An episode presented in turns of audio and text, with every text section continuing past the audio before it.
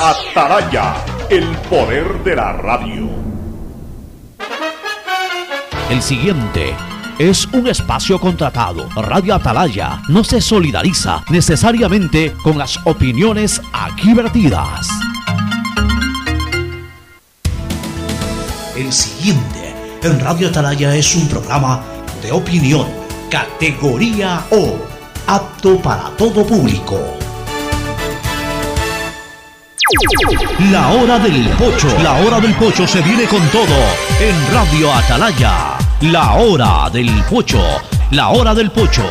Alfonso el Pocho Car y su equipo traen para ustedes la opinión política, la opinión deportiva, más premios, sorpresas, regalos para sus oyentes. La hora del pocho, aquí en Radio Atalaya, cada día más líderes. Buenos días, este programa es auspiciado por Aceites y Lubricantes Gulf, el aceite de mayor tecnología en el mercado. Se viene la Feria Virtual de la Vivienda Vies desde este 23 de julio al 2 de agosto, el evento inmobiliario más importante del país con el respaldo de Proyecta TTV. Ingresa a www.feriavies.com.es. Navega desde ahora por internet con más facilidad. Claro te da el doble de velocidad a 50 megabits por segundo. Ven y sé parte de Claro. Conectado avanzamos. Universidad Católica Santiago de Guayaquil y su plan de educación a distancia, formando siempre líderes. Banco del Pacífico, el Banco Banco, con su línea de crédito Reactívate Ecuador al 5% de interés a tres años y con los primeros seis meses de gracia. CNT y los mejores paquetes prepago, tu chip con más de 3 gigas para navegar y minutos a todas las operadoras. Recibe además Facebook y WhatsApp. Cámbiate a CNT, conectémonos más.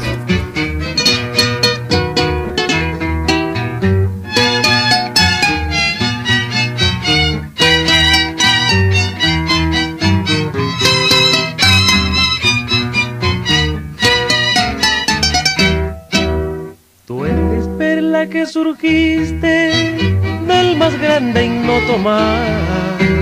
Y si al son de su arrullar en jardín te convertiste, soberano en sus empeños, nuestro Dios formó un pensil con tus bellas Guayaquil, Guayaquil de mis ensueños dijo Simón Bolívar en su proclama del 31 de agosto de 1822. Guayaquileños, al separarme de vosotros, llevo un sentimiento de dolor. Os amo porque son buenos patriotas. Protesto que la ternura y la gratitud hacia vosotros se mezclen en mi corazón. Pero yo me lisonjeo con la esperanza de volveros a ver bien pronto, para haceros todo el bien que merecéis porque Guayaquil es incomparable y preferible a todas. Ciudad comercial, empresarial, industrial, obrera, constructora, científica, deportiva, caritativa, fraterna, engloba en dos palabras con mayúsculas todas estas características. Ciudad trabajadora.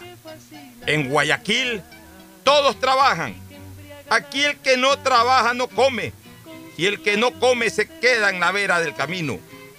Es una urbe competitiva que no exige otra cosa que le abran el espacio para avanzar sin detenerse.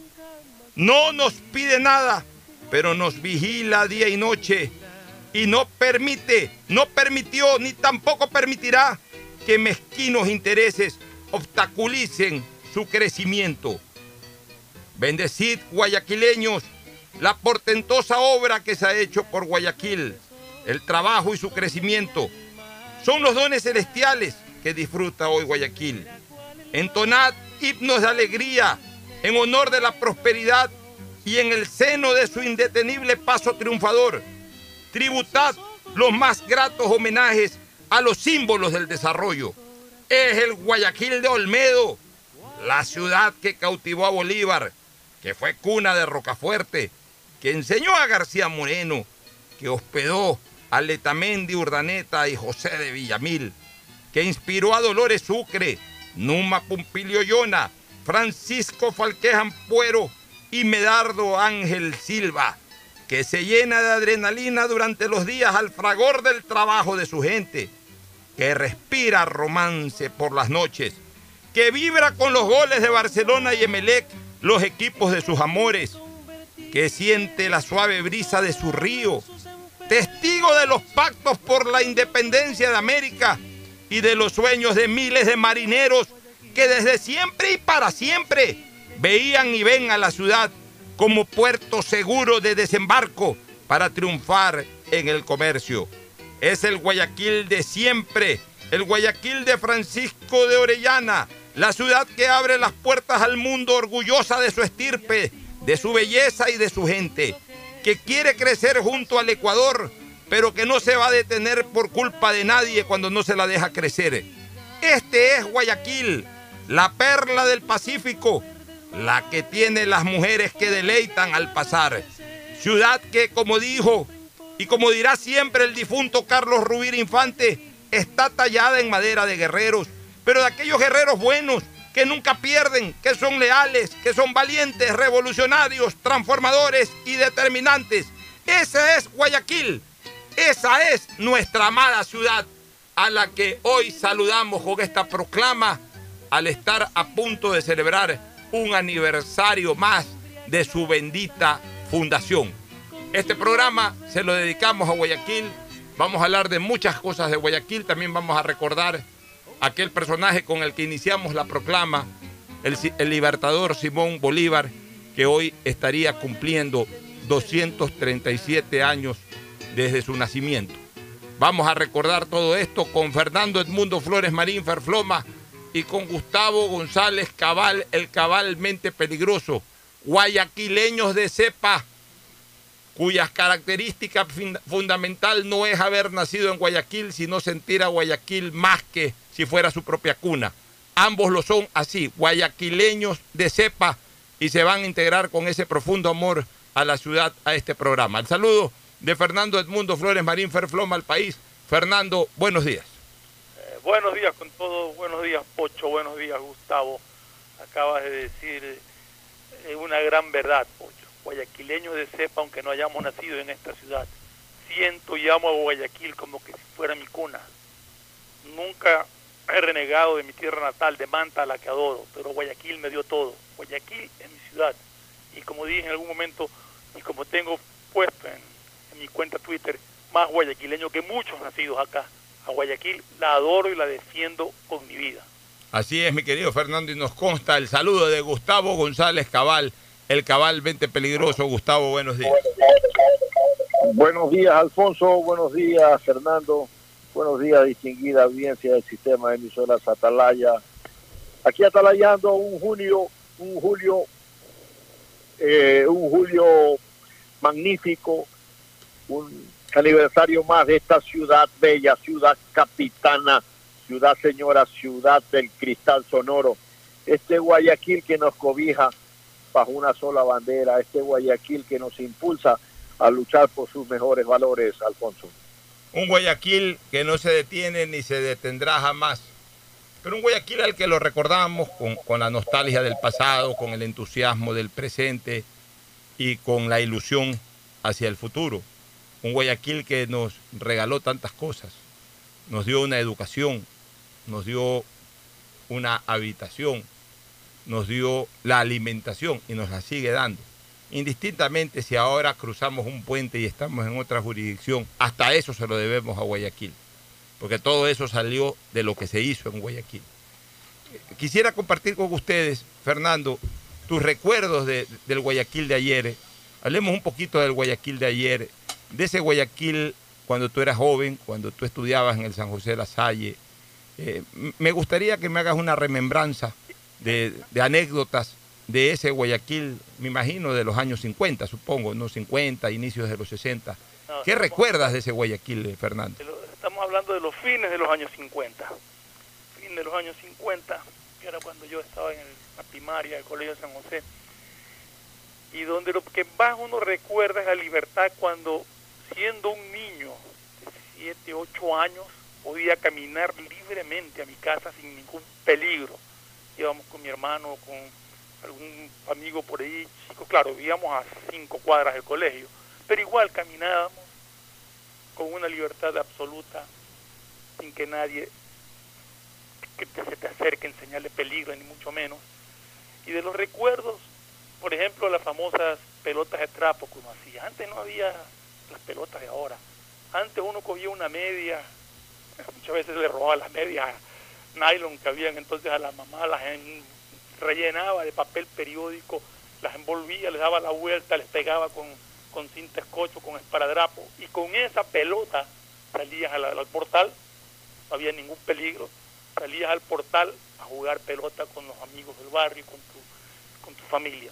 Eh, recuerdos imborrables que se han grabado, recuerdos de las carretillas que pasaban con helados, que cuando vendían la espumilla, la famosa espumilla, que le metían un paletazo y te lo ponían en un papel empaque y tú te ibas feliz con tu, con tu espumilla comiendo. O sea, e- era un Guayaquil distinto completamente, un Guayaquil donde tú sentías tranquilidad y seguridad, que no la tienes ahora.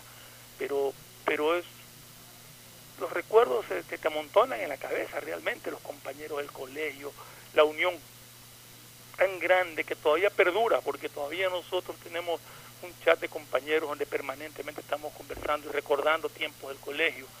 Eh, y bueno, y mil cosas más. Oye, poco a poco pues iremos, iré acordándome de más. Eh, tú mencionabas lo que nos ha dado Guayaquil. Guayaquil también nos ha dado el amor por uno de sus dos equipos tradicionales. A mí me tocó desde muy niño, desde que llegué acá, eh, amar y eh, enamorarme y amar al Emelec, por sobre todas las cosas, en lo deportivo, por supuesto. Y a otros les tocó lo mismo con Barcelona. Pero en todo caso también nos dio eso Guayaquil, ese amor y esa pasión por, por, por el deporte. Entonces, mucho, mucho. A Guayaquil le debo todo. Todo lo que soy, todo lo que tengo, todo lo, mi familia, todo, todo se lo debo a Guayaquil. Vamos a recordar en pocos minutos más con ustedes dos el Guayaquil gastronómico del pasado. Es- Así es- es. ese, ese es un bonito espacio del recuerdo, el Guayaquil gastronómico del pasado. Pero antes yo quiero también eh, escuchar los recuerdos eh, de su niñez, de su infancia, de su adolescencia en Guayaquil, de Gustavo González Cabal. Luego voy a dar los míos. Gustavo, ¿tú desde qué edad ya este, pisaste Guayaquil, digamos, ya te asentaste en Guayaquil y cuáles son tus recuerdos?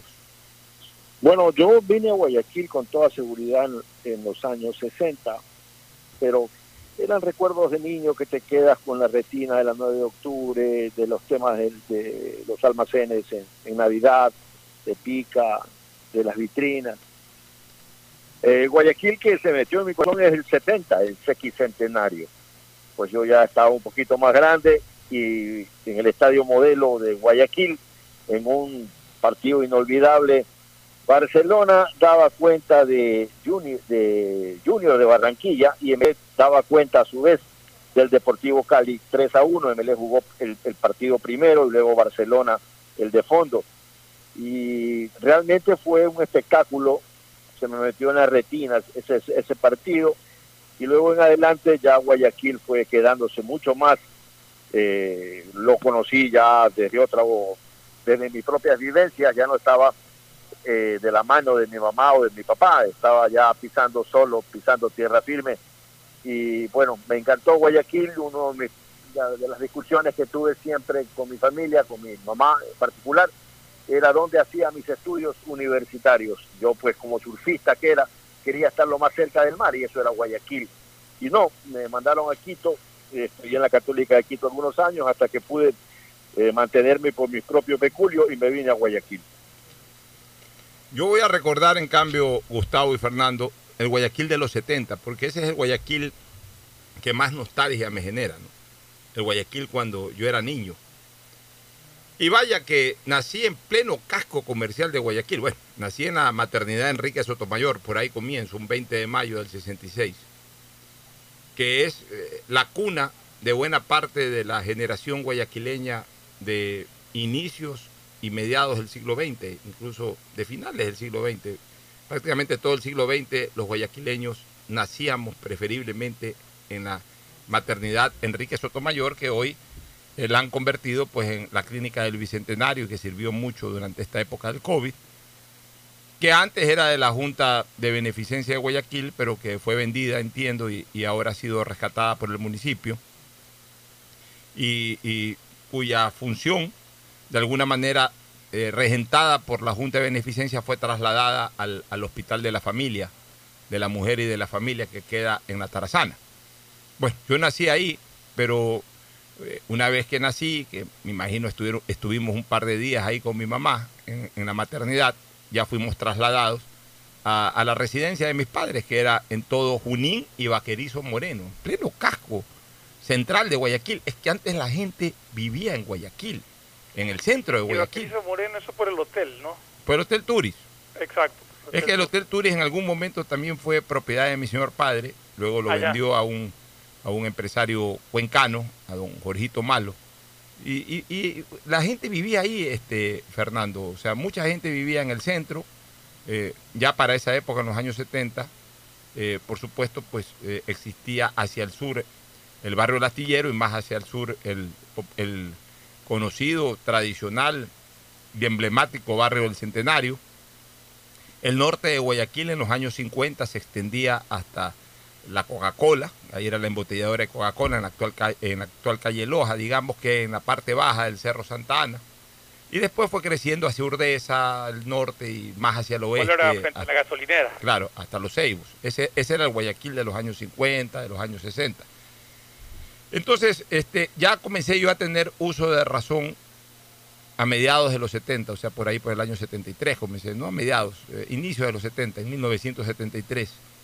Y yo ya recuerdo como mi primera residencia, no recuerdo cuando vivíamos en Junín y Vaquerizo Moreno, pero mi- donde ya recuerdo por primera vez haber vivido, o sea, cuando ya tuve uso de razón, fue frente a la Asociación de Fútbol del Guayas, en la calle Hurtado, entre Mascote y Avenida del Ejército. Frente a frente, mi puerta, la puerta de mi casa era exactamente al frente de la puerta de Aso Guayas. Y realmente yo ahí sentí mucho la emoción del fútbol, porque veía bastante a los jugadores, o sea, me, me- me comencé a apasionar por el fútbol, y además a los protagonistas de la cancha, que uno solo los veía cuando iba al estadio, o en fotos en los periódicos, porque antes no se transmitían los partidos por televisión, o si se los hacía eran muy, muy escuetos, eh, con una tecnología también muy básica, casi que no se los enfocaba en primeros planos ni nada, no había los noticieros ni los programas deportivos que hay ahora. Se los conocía solamente por la fotografía de los periódicos y cuando uno iba al estadio. Entonces, verlos a los jugadores de fútbol ir con mucha frecuencia a la Asociación de Fútbol del Guayas era algo que a mí me entusiasmaba, me emocionaba mucho. Y tengo mil y un anécdotas ahí. Pero ese amor por el deporte y especialmente por el fútbol eh, eh, generó en mí también eh, momentos emotivos, ir, ir en muchos 25 de julio al Estadio Modelo, porque a veces coincidían partidos o clásicos o partidos importantes de campeonato, los ponían el 25 de julio para homenajear a Guayaquil. Habré ido a muchos de ellos.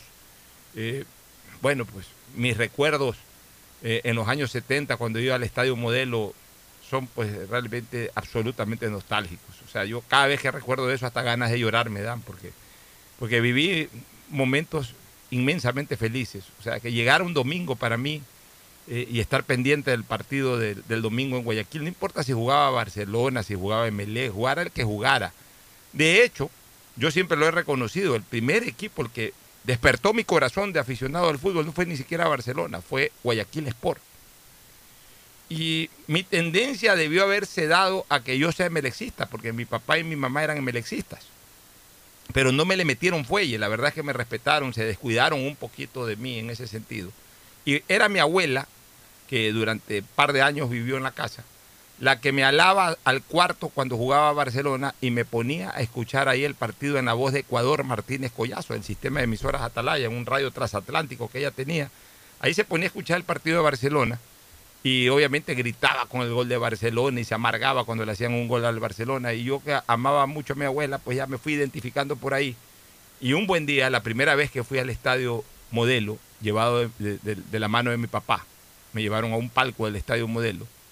De repente, eh, eh, para un clásico del astillero, un partido que lo ganó Barcelona 4 a 2 y en donde hizo el primer eh, hizo el gol de chilena Perico León. Cuando hace el primer gol Barcelona, que lo hace Colorilla Coronel, yo salto y lo grito. Y entonces mi papá se molesta porque me dice, oye, ¿no estás viendo que lo ha hecho el equipo amarillo? Ese es Barcelona, ese no es Emelec. Y yo le digo ahí a mi papá, me acuerdo claramente que le dije, papá, yo soy barcelonista, yo no soy emelecista. Y mi papá se enojó un poco, se molestó un poco. ¿Quién te hizo barcelonista? Se puso a discutir ahí conmigo. Bueno, ya siguió el partido, igual Barcelona ganó y yo regresé contento a la casa. Pero esa anécdota eh, realmente no la voy a olvidar nunca porque eh, de, una manera clandestina, hablemos así, me hice barcelonista. Pero no solamente, no solamente eh, tengo recuerdos deportivos en Guayaquil del fútbol, no solamente eh, recuerdos futbolísticos, sino recuerdos deportivos en general.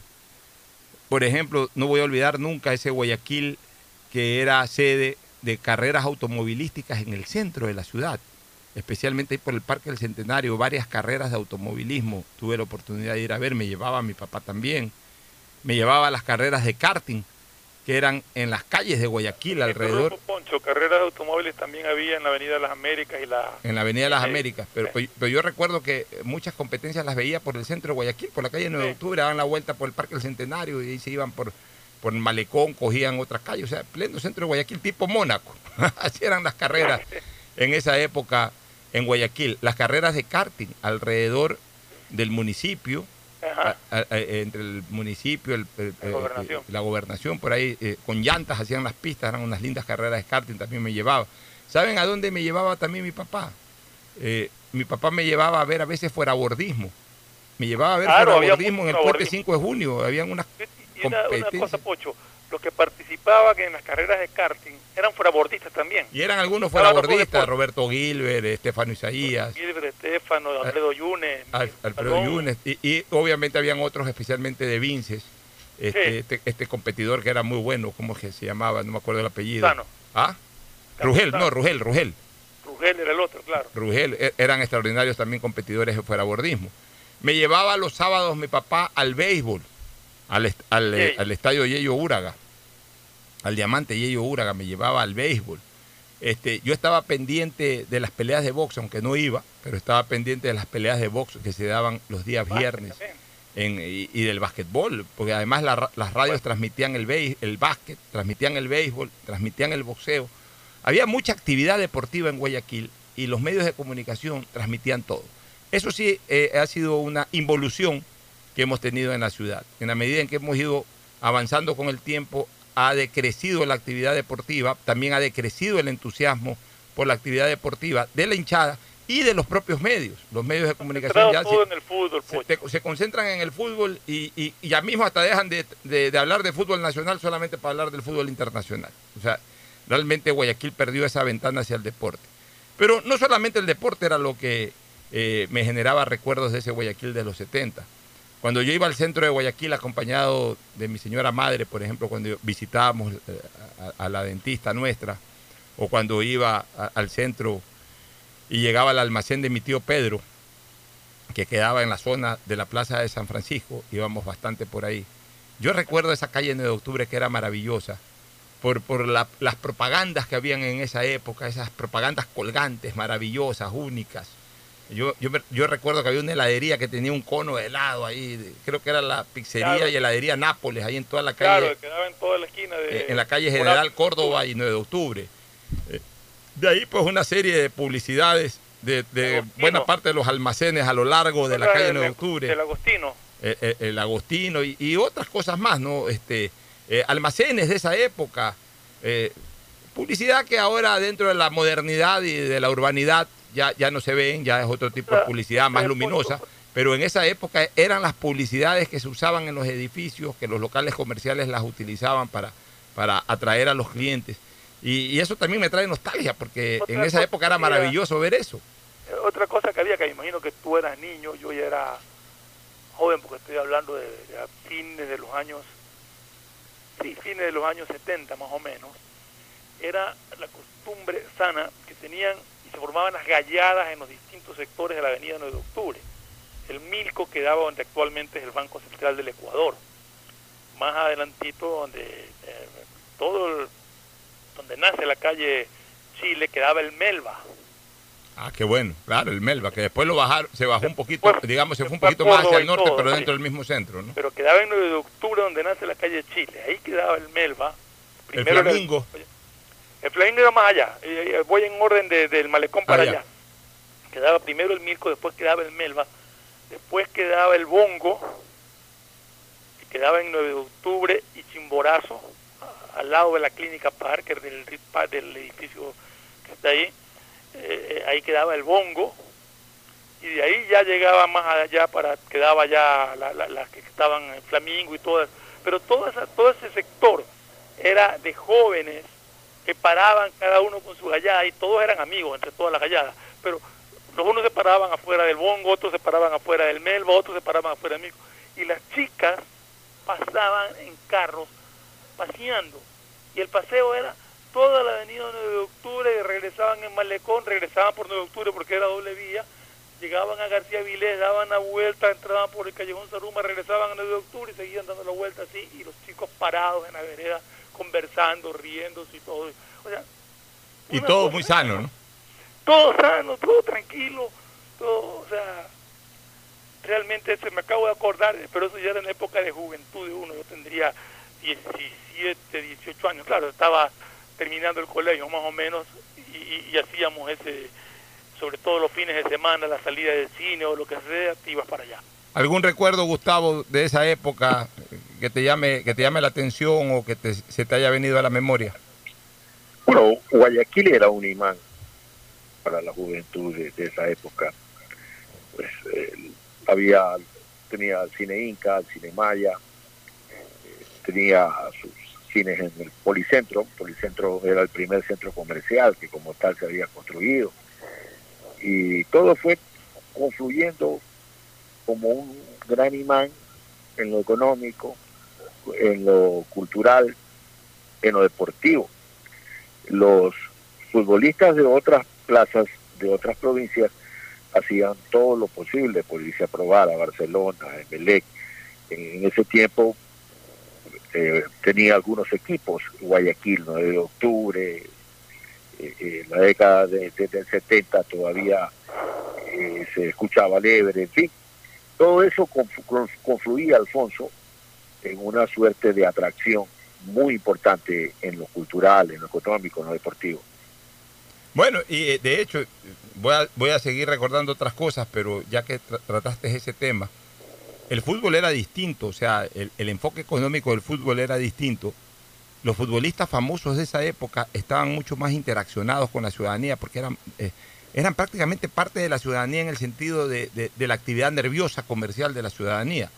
No tenían los latisueldos de ahora y en donde están prácticamente excluidos. O sea, uno ve al futbolista en el estadio. El futbolista vive su vida, quizás se lo ve en algún restaurante de paso, pero, no, no, tiene otra cosa que hacer en, la ciudad. En esa época yo me acuerdo que García y Lambert, que eran figuras del Emelec, tenían una salchichería en, el centro de Guayaquil. Entonces la gente pasaba por ahí. Muchos futbolistas tenían empleo, trabajaban. En, eh, eh, Lecaro taxiaba, era taxista. Lecaro andaba por ahí taxiando. Eh, Pepe Páez y Nelsinio vendían leche. A ver, no, no Pepe Páez, Nelsinio vendía leche. Andaba en una camioneta ahí a las 10 de la mañana después de entrenar todo. Cogía su camioneta y tenía su, su clientela y iba a vender leche. Vendía leche. Antes se vendía mucho la leche, llegaban los lecheros. ¿Te acuerdas? Llegaban los lecheros, le vendían un litro, dos litros, tres litros. Habían muchos menos supermercados. Eh, era, una época totalmente distinta. esas cosas grises, esas tanques. Así es. Gustavo eh, recuerda ahorita el policentro. Yo también tengo ahí nostálgicos recuerdos del policentro y del oro verde.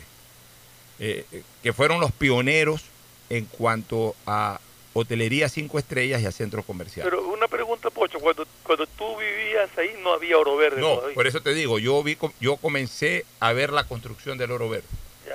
O sea, cuando yo ya me cambié, se estaba construyendo el oro verde, pero todavía no, terminaba de construirse. Pero el oro verde se construyó, se construyó eh, exactamente en la esquina de mi casa. Este, de hecho, esa calle yo ya la he recordado, la calle Avenida del Ejército, entre Hurtado y 9 de octubre, ahí yo eh, acostumbraba los días sábados a ir a jugar, a, ver jugar pelota. Eh, ahí se concentraba la gente ya, los muchachos, la gente de 20, 22, 23 años, iban a jugar a indoor fútbol. Eran unos partidazos espectaculares y yo no me los perdía. Y a mí me tocaba, en cambio, jugar en el portal de Azoguayas con unos amiguitos ahí de mi edad, de 7, 8, 9 años, ahí pateábamos en el portal de Azoguayas, ahí, ahí jugábamos, nos pegábamos nuestros partiditos de 3 a 3, de 2 a 2, ahí jugábamos nuestros partiditos, en la calle también, en la pelota se iba a la calle. Y, ahí nos aprendimos a pelota a la calle, pasa el bus, aguanta, o sea, con todos los riesgos de jugar pelota en la calle, ¿no? Por ahí pasaba la 8, me acuerdo, el, el, el, el, el colectivo, antes se le llamaba colectivo, no bus. El Es que había había 8. colectivo y bus. Bueno, pero en todo caso esos eran los colectivos, los famosos Claro. colectivos. El colectivo de la 8 pasaba por ahí.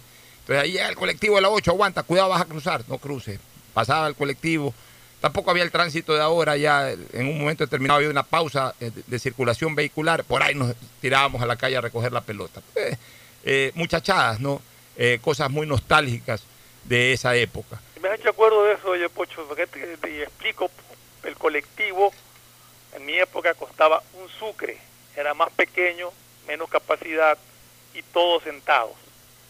El bus valía 40 centavos, pero tenía mucha más capacidad y llevaban pasajeros hasta, hasta donde entren, parados por todo, o sea, ahí no había límite. Y a inicio de los Subía, 80, subía. y a inicio de los 80 salieron las bucetas. Después que, que lo hicieron bajo el concepto de servicio express, entre comillas express, o sea, ya las bucetas costaban un poquito más, pero todo el mundo iba sentado, iba cómodo, pues, pues ya las un bucetas poco- se convirtieron en colectivos, en buses, en todo. la del colectivo antiguo. Así es. Este, y, y lo del policentro, lo que decía Gustavo, ¿qué, qué anécdota yo tengo? Eh, Yo me cambié a la Kennedy, a la nueva Kennedy, el año 77. Y justo yo cambiándome a la ciudad de la Kennedy, nosotros vivimos frente a Soguayas, año y pico, vendieron esas, esas propiedades, los dueños, arrendábamos ahí, los dueños de, de- de esa, de- que era el mismo dueño, tenía tres propiedades, eh, vendió eso justamente al Oro Verde. Y ahí es donde ahora está el edificio de parqueos del Oro Verde. Entonces, por eso tuvimos que cambiarnos. Este, nos fuimos al barrio Orellana, corazón del barrio Orellana, en Esmeraldas y Urdaneta. Ahí fue la, la otra casa cerca donde, donde yo yo, vivía. Perdón, cerca donde tú vivías. Cerca donde yo vivía cuando joven. Tú vivías en Luis Garnaza, Yo vivía en Mascote, entre Bernaza y Alejo Las Canas. sí, unas cuatro cuadras más para allá. Bueno, en todo caso yo viví ahí y, ahí eh, eh, viví momentos emocionantes también, porque era tanta mi afición por el fútbol. Evidentemente yo no podía, era muy niño y tampoco podía ir todos los domingos al estadio. Pero como yo vivía en Esmeraldas y Urdaneta, la calle Esmeraldas era la calle de subida de la gente que iba a pie al estadio modelo. Entonces yo me, yo me sentaba en, en- en- en- en el patio de la casa, ahí, al pie de la calle prácticamente. Este, me sentaba a ver el paso de la gente y el comentario de la gente. Yo disfrutaba mucho eso, que la gente iba comentando el partido, etcétera. Y el regreso ya la gente no bajaba por la calle eh, eh, Esmeralda, sino que ya bajaba por los ríos. O sea, la gente siempre o iba al estadio en dirección eh, eh, bajo la misma dirección vehicular, bajo el mismo sentido vehicular, eh, y también salía del estadio en, en- en el mismo sentido vehicular. Es decir, los carros circulaban de Esmeraldas hacia el estadio, la gente también. Y, y- y los carros, cuando eh, iban hacia el sur, lo hacían por la calle de los ríos, ese es el sentido de la calle, y la gente también. Entonces, la gente siempre seguía la corriente vehicular. Entonces, por eso yo podía observar no solamente a los carros, sino a la gente que iba caminando por las calles no Esmeraldas el rumbo. paso de nivel de... Perdón. Todavía no estaba el paso de nivel o ya estaba en esa época que tú estás No, hablando. eh, el, el paso a desnivel se inauguró en el año 1979, lo inauguró Antonio Hanna Claro. Todavía no estaba. Todavía no estaba. Entonces, el año 77 nos fuimos a la ciudad de la Ke- Nueva Kennedy, que recién eh, se estaba habitando esa ciudadela. Mi papá consiguió alquilar ahí un bonito departamento. Y justo ese año, justo ese año, inicios del 77, mi papá me, con el esfuerzo porque te- eh, hacían los padres en esa época, ¿no? Este, me, me invitó a que me vaya donde una tía a Miami a pasar eh, eh, mi primer viaje a los Estados Unidos, a pasar las vacaciones ahí, los tres meses de vacaciones. Me fui a Miami en febrero del año 1977 y en Miami come- eh, cono- conocí los centros comerciales. Ahí me llevaron en algún momento a Dayland. Todavía no había el International Mall, el Dolphin, pues sí, sí Dayland, ese sí recuerdo claramente. Y algún otro centro comercial que debió haber. que quedaba en la bahía de Miami. Claro, había otros por ahí, pero, pero ahí conocí lo que era un centro comercial, porque lo que yo sabía de centro comercial en Guayaquil eh, era eh, la calle, el centro de Guayaquil. Cuando yo quería comprarme un par de botines, un par de zapatos, me llevaban ahí por el banco de descuento, ahí arriba, en una de esos, eh, en esas terracitas que habían ahí por el banco de descuento, que después se convirtió en superintendencia de compañías, no sé qué es ahora. Este, ahí la gente, ahí vendían zapatos, eh, bueno, entonces eh, eh, nuestro comercio se daba en la calle abiertamente, no en centros, no habían centros comerciales en Guayaquil. Casa Y entonces- Tosi ya había. ¿Ah? Casa Tosi había. Pero, era un habían, almacenes grandes, pero centrales también, no, no en centros almacenes de comerciales. de por departamentos. Ya, Correcto, pero eran eran eh, eh, almacenes en el centro de Guayaquil, pero no es que no es que no, en centros comerciales. Entonces, cuando salió este proyecto Policentro, también lo vi construir. Yo estaba en la Nueva Kennedy, constantemente me iba, nos íbamos, los amigos del barrio, nos íbamos y éramos testigos de la construcción del Policentro. Y cuando se inauguró el Policentro, una maravilla, o sea, algo absolutamente nuevo. Y ahí mismo los cines, y nos íbamos al Policine 1, al Policine 2, y ahí habían locales de estos juegos, eh, estos juegos eh, digamos, estos juegos eh, electrónicos que ya comenzaban a salir y, de ahí también con amigas, con amigos, siempre nos reuníamos. el Policentro fue una maravilla, fue una novedad, fue una cosa eh, de locos en esa época y me tocó vivirla en su apertura. No sé si Gustavo, tú también tienes recuerdos de todas estas cosas. Sí, Alfonso, yo pues recuerdo perfectamente Urdesa, la urbanización del Estero Salado, ahí estaba la casa de mis abuelos, que luego pues perteneció, le tocó por herencia a, mi tía, a mi tía Cabal, y allí vivían mis primos Hilaire Cabal, con los cuales yo interactuaba mucho cada vez que venía de Manaví, lo mismo con mis primos González Abad, que vivían en Carchi Colón, tenían una casa esquinera grande, y con mis primos, los Maquiavelo González, que vivían pues en Centenario. Eso eran eh, mis pistas de aterrizaje cuando yo venía a, Guayaquil. Luego pues vinieron ya los amigos, el Sucre Pérez, Macolum, por ejemplo, un amigo entrañable de, de, mi juventud, con, el cual pues esquiábamos, surfeábamos, en fin, nos dábamos una buena vida en, cuanto a deportes náuticos. Y bueno, como te digo, en algún momento tuve que tomar la decisión de, de cumplir el servicio militar, movilizarme hacia la capital. Pero esa pelea la gané finalmente y regresé a Guayaquil. Regreso a Guayaquil en los años 80 y regresé para quedar. Y desde ahí has estado aquí en Guayaquil. Ahora vamos a ese Guayaquil gastronómico. sí, eh, algo que me, acordé a lo que hablabas y, quería traerlo también a la memoria. Ahí en, donde ahora es el paso de nivel cerca del estadio, que el que une la calle Los Ríos, Esmeraldas, etcétera había un redondel muy grande donde estaba el, monumento a Eloy Alfaro, visible en el sitio que le correspondía a un, a un personaje como Eloy Alfaro. Y cuando construyeron los pasos a desnivel, ese monumento quedó escondido entre cemento. Y luego lo movieron ahora al puente de la Unidad Nacional, donde tampoco se lo aprecia bien. Yo he solicitado, y tú sabes públicamente, que eh, el municipio por ahí planifica en algún momento la movilización de ciertos monumentos. El monumento de Eloy Alfaro es un monumento señorial. Para mí, posiblemente con el de Bolívar, en el Parque del Centenario, con la rotonda y, el monumento, eh, obviamente, de la libertad, de la independencia en, el Parque del Centenario, son los cuatro monumentos más espectaculares que tiene Guayaquil. El monumento de Eloy Alfaro popularmente lo bautizó el ingenio popular como No me empuje. No me empuje, que para todos hay.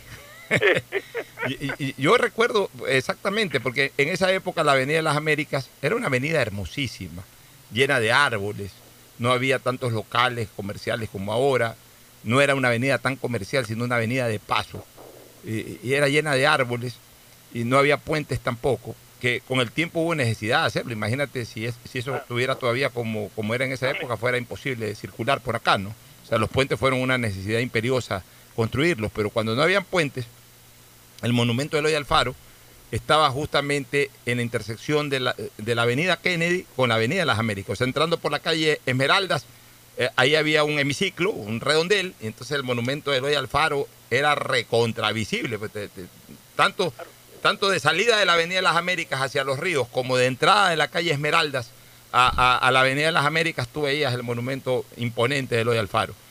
Eh, eh, se hicieron los pasos a nivel y todo eso y quedó el monumento de Eloy Alfaro, pero, pero perdió visibilidad.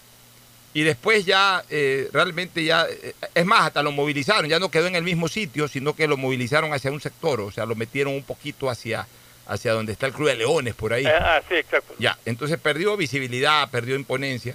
En el gobierno de Alfredo Palacios, porque ese monumento eh, fue eh, eh, su manejo, el manejo de ese monumento fue, es estatal o era estatal, no recuerdo. Alfredo Palacios se lo llevó a la Pedro Menéndez Gilbert. Y ahí no se lo puede ver, porque, porque yo siempre digo una cosa, esos monumentos, sobre todo cuando son tan imponentes, son muy turísticos. O sea, por lo menos a mí me ocurre que cuando yo voy al exterior o a cualquier sitio en donde hay ese tipo de monumentos, me gusta irlo a visitar, leer la historia un poco, hasta consulto. Ahora con esto del internet, inmediatamente veo un personaje y reviso en el internet quién fue ese personaje para instruirme un poco más. Y yo supongo que esa es una costumbre que tiene mucha gente.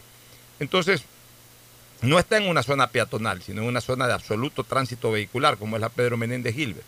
Pero además, eh, eh, eh, hace pocos años atrás, erigieron el monumento de Guayaquil, que es espectacular, pero que además ese monumento de Guayaquil sí es ideal para el sitio. Primero porque es la entrada a la ciudad viniendo por el puente de la Unidad Nacional. Y segundo que el, monumento es justamente para eso, como un monumento de paso, para, para disfrutarlo desde el carro.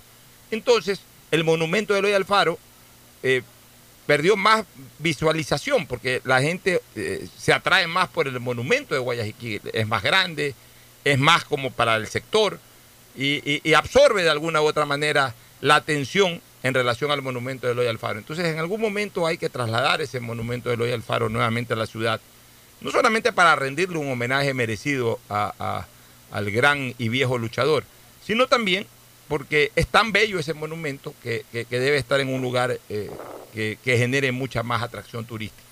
Pero en efecto, o sea, ese monumento de Eloy Alfaro era una cosa maravillosa. Habían otros monumentos. Eh, el, propio monumento de Guayaquil, el chiquito, que ha sido trasladado ahora a la plazoleta de la administración, que, que durante mucho tiempo estuvo en donde este, ahora está el monumento grande de Guayaquil en su momento, ese monumento de Guayaquil, en cambio, estaba a la salida del aeropuerto, cuando el aeropuerto eh, era el Simón Bolívar, el viejo terminal Simón Bolívar. Entonces la gente, no, había cómo avanzar hacia el terminal terrestre, no existía esa zona en esa época. La ciudad, digamos, hacia el norte acababa en Canal 10 y en el aeropuerto Simón Bolívar. Entonces la gente salía del aeropuerto, se, venía a la ciudad y, y ahí había un hemiciclo entre la Avenida de las Américas y lo que hoy es la Juan Tancamarengo. Donde hay el paso de nivel actual. Donde hay el paso de nivel actual. Pero en esa época la Avenida Juan Tancamarengo era una, era una calle, era avenida porque eran carros de ida y vuelta, pero era realmente dos carriles de lo que hoy es toda la avenida, que es enorme. En esa época eran dos carriles. Pero bueno, igual hicieron ahí un hemiciclo, un redondel, y ahí estaba el monumento de Guayaquil. Y, y, más adelante uno seguía avanzando por la Avenida de las Américas y se encontraba con el monumento del Club de Leones, era, era, era realmente una maravilla eh, de monumentos y, de arborización la Avenida de las Américas. Entonces todo eso eh, se me viene a la memoria, eh, recuerdos inolvidables. Pero ahora vamos a la parte más deliciosa del Guayaquil de los años 70, de los años 60, la parte gastronómica. ¿Qué, qué recuerdas tú de la parte gastronómica, este, Fernando? Mira, lo que yo recuerdo, no lo viví mucho, honestamente, lo viví muy poco, pero, pero sí lo alcancé siendo niño, que hiciera niño a disfrutar y que y oía a la gente mayor hablar mucho. Eh, bueno, sí alcancé algo de juventud también. ¿ah? La, ahorita se estaba haciendo memoria, también alcancé una época de mi juventud. Las famosas carretillas del malecón. Ahí estaban los planchados, los famosos planchados. Exactamente, era el sitio donde todo el mundo iba, y después de farras también caían ahí, todo era un sitio espectacular de, de, comida y sobre todo, como tú bien mencionas, de los aplanchados que habían ahí, no, no, no se han vuelto a hacer. Me acuerdo de eso perfectamente. ¿Eran, eran sándwiches de jamón con queso? ¿Cómo eran esos aplanchados? Con los aplastaban completamente y salía una plancha prácticamente de, un pan medio tostadito con el queso y el jamón. era, una cosa realmente espectacular. Y se, se servían, había de todo, había cualquier tipo de comida que tú querías, eran las famosas carretillas de malecón que quedaban, si mal no recuerdo, a la altura del, del reloj público actual, diagonal al, a la municipalidad. Cerca del de la Unión. Sí, por ahí comenzaba, no, por, por, va por el municipio. Diagonal al municipio, por ese sector ahí comenzaban las carretillas, de lo que yo me acuerdo. Entonces, sitios de, de, de, de comida en ese sentido, porque ya más hacia, más hacia el cerro estaban eran los grandes tendales de cacao y de café que hasta hace poco, no sé si todavía, pero hasta hace poco yo cuando caminaba por ahí, este, el olor era de, exquisito, ¿no? De café, de cacao, y había en entonces, en ese entonces, en las veredas, en las aceras, Exactamente. secaban. ¿Sí? Secaban cacao y café. tú caminabas, llegaba un momento que ya tenías que salir de ahí porque no podías caminar, porque estaba todo lleno de cacao y de café que se secaba. Pasaba mucho, ya te digo, en, eh, en el sector del, de Malecón, ya pegado a la Politécnica, igual en la calle Panamá. Habían dos aromas maravillosos del Guayaquil de esa época, el café y cacao de ese sector de, de- de la calle Roca, de la calle, de la propia calle Malecón, y, y el otro aroma espectacular que tenía Guayaquil, no sé si todavía lo tenga, pero en esa época por eh, la Carlos Julio Arosemena, el, el- el olor a café que emanaba de Cicafé. A cierta hora del día en que salía el vapor ese, y daba ganas de salir corriendo a tomar un café. Gustavo, Sí. eh, recuerdos tuyos en la parte gastronómica del Guayaquil de antaño. Básicamente nos, nos llevaban a dar un paseo por la catedral, el parque de, de Sucre, el, el parque Bolívar, perdóname, y luego pues a la cafetería del Hotel Continental. Ah, había un restaurante chino que quedaba por la Universidad Católica, que era muy grande. Una vez. El dragón dorado. El dragón dorado. El dragón dorado, señor. El- El dragón dorado. Eso era espectacular, la arquitectura era única. Exacto, la arquitectura era única y también eh, eh, la comida era espectacular. Te debo decir que fue la primera vez que yo comí chino, comí pues, comida china, comida oriental. Fue en ese restaurante, en una de las visitas que hicieron, eh, eh, que hicimos con nuestros padres a Guayaquil. Nosotros pues veníamos mucho, sobre todo cuando eran las fiestas de Guayaquil, cuando había algún espectáculo importante, venía algún cantante o, o teníamos que venir por temas médicos y bueno, y cada vez que había la oportunidad de venir a pasar las vacaciones eh, de, los trimestres, no nos veníamos para acá, como éramos 10 hermanos, no todos veníamos, nos íbamos turnando de acuerdo a la edad y, de acuerdo a las posibilidades económicas de la familia. Voy- a saludar a algunos amigos oyentes que nos escriben cosas sobre el Guayaquil de esa época, Juanito Jara Guevara, a Juanito Mesa de, Fili- de- de Filippi, algunos que están en la sintonía y nos están recomendando sitios que además coincidimos y que los voy a recordar en este momento. El Guayaquil gastronómico, eso es lo más rico que, recuerdo del Guayaquil de los años 70. Por el centro de Guayaquil habían algunos lugares, por ejemplo, algo que a mí me apasionaba, mi papá a veces me llevaba al, al, al carrusel este ahí, a, a la vuelta de Canal 4, en la Casa de la Cultura, la Macarena que se llamaba, Claro, sí. el famoso carrusel La Macarena, que ahora es un enorme patio de, parqueo de vehículos. parqueo. Así es. Sí. Este, ahí íbamos al famoso carrusel, ese era un sitio tradicional de Ahí Guayaquil. había una rueda moscovita chiquita. Claro, era el Disney World criollo. Toda la niñez de Guayaquil iba y, y de otros lados venían incluso ese carrusel, era una cosa maravillosa. Era el, Guaya- el Disney World criollo, eh, en, en ese, en ese solar. ¿no? Este, y de ahí, mi papá me enseñó a tomar el exquisísimo jugo de mandarina que lo vendían en la fuente del manantial, ahí en la esquina de, de No, primero no de mayo. ¿Ah? Era Mon- Montreal. En Montreal, perdón, Montreal. En Montreal. En toda la esquina de Primero de Mayo y, y Pedro Moncayo. Ahí, eh, al lado del- de la Macarena. Y por supuesto, pues en la Macarena también eh, dos cosas que, que- que no las olvido. Es- Eh, la famosa- del Montreal eran fuera, no, no ha- no ha habido otros, no ha habido- eran fuera de serie realmente. El jugo de mandarina, único. Y, Y- y, Pocho, me estaba acordando de algo que ustedes, pues tú no conociste, no ima- bueno, Gustavo tampoco, porque como nos cuenta su llegada a Guayaquil por los años 70. Pero yo estoy hablando de fines de los 60, posiblemente. No me acuerdo hasta cuándo duró, habría que investigar. La famosa Ford.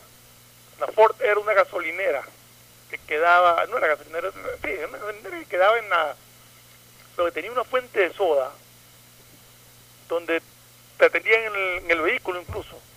O sea, tú podías entrar, también te atendían en el vehículo, quedaba en la Carlos Julio Rosemena, pasando lo que es ahora el diario expreso, más adelante, por donde quedaba Dicasa en su momento. Ahí quedaba. La Ford. Vendían los hot dogs más espectaculares que te puedas imaginar.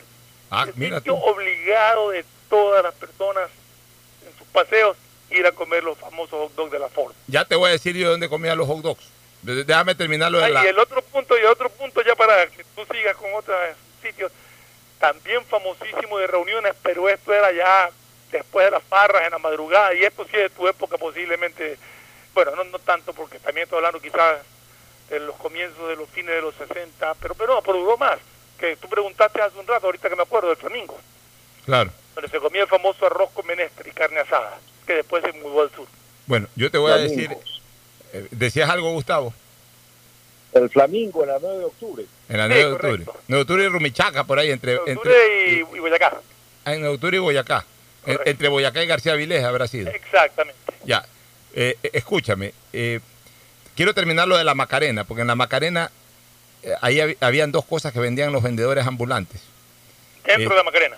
Dentro de la Macarena, claro, pero que eran imperdibles. Uno, el famoso algodón de azúcar, Ah, sí. que era típico. típico. Y el otro, la famosa manzana con la salsa esa roja llena de miel y esas vainas. Una cosa riquísima. Eh, inventiva popular, pero una cosa riquísima, ¿no? De ahí, mira. Vamos hablando un poquito de las hamburguesas y hot dogs. Yo no cambio hasta el día de hoy. Mira que hay sitios en donde se venden hamburguesas exquisitas eh, y que no son precisamente las marcas registradas como hamburguesas. Eh, este, pero, pero en Guayaquil ahora hay muchos sitios, restaurantes venden hamburguesas espectaculares. Pero hasta el día de hoy, ¿será que uno cuando recuerda estas cosas de niño ya se le queda grabado el sabor de esa hamburguesa y piensa que no hay otra igual? Pero hasta el día de hoy yo no cambio ninguna hamburguesa que me haya comido y que me comeré seguramente en el futuro con las hamburguesas del Tomboy en la calle 9 de octubre y Tunguragua, diagonal al tenis club.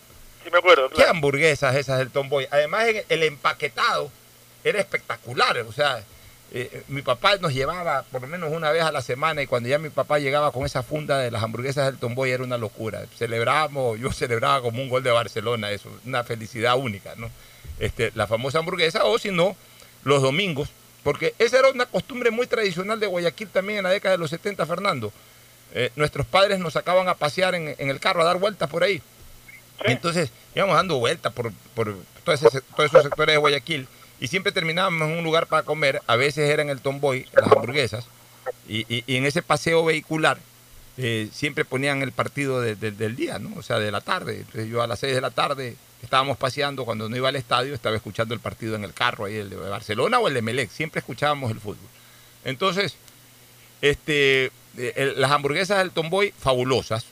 Y, y otro sitio en donde también eh, en su momento nos llevaba mi señor padre, las hamburguesas de Lusitania, frente a la salida de Transportes Ecuador, de la, del patio de Transportes Ecuador, La Avenida de las Américas. ¿no? De Lusitania que daba la vuelta del cine presidente, toda la calle Pedro Ah, ya, y ya, ya, claro, Ahí en cambio, ¿sabes qué aprendí a tomar? El verdadero, genuino y auténtico jugo de caña.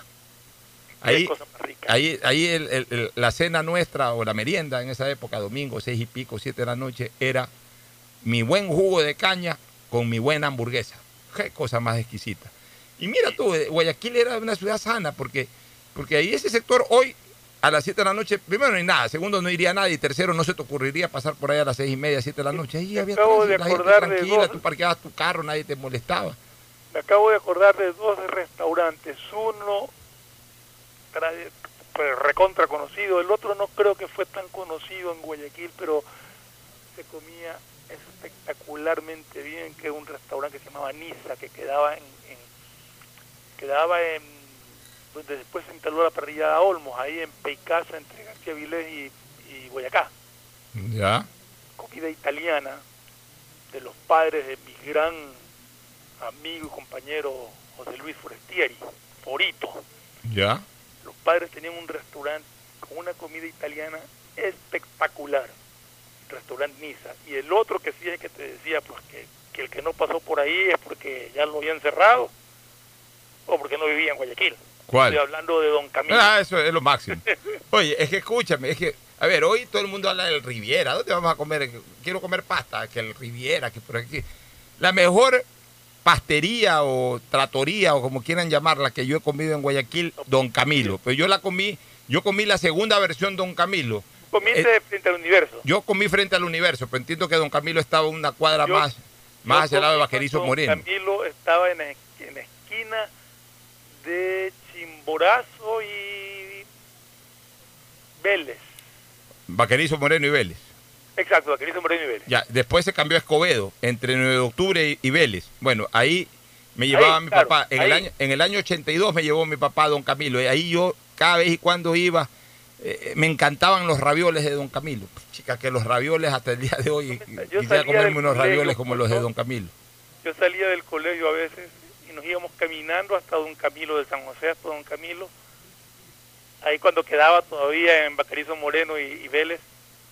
Y para mí, es más, no he vuelto a pedir porque, o sea, de las poquísimas veces que he pedido no he encontrado una pizza de anchoas como la que hacía Don Camilo. Las pizzas eran exquisitas. Y la, la pizza Nápoles también, la que estaba en, Sí. en General Córdoba en 9 de octubre, era espectacular. Era, ese sitio era realmente, por eso digo, el que no pasó por ahí es porque ya lo habían cerrado o porque no vivía en Guayaquil todavía. Sobre los hot dogs, quiero decirte que el hot dog favorito mío era el del frío frío, que era un, un kiosquito, o sea, un kiosquito, un lugarcito así, el frío frío en todo eh, Tunguragua, entre 9 de octubre y Hurtado. Ahí, o sea, pasando Allá. la calle 9 de octubre por el lado de Tunguragua, tenías el tomboy en, en, en- la, esqui- en la acera, en la acera norte tenías el tomboy. Y pasando la acera sur de la calle Tunguragua y 9 de octubre, ahí tenías el frío frío.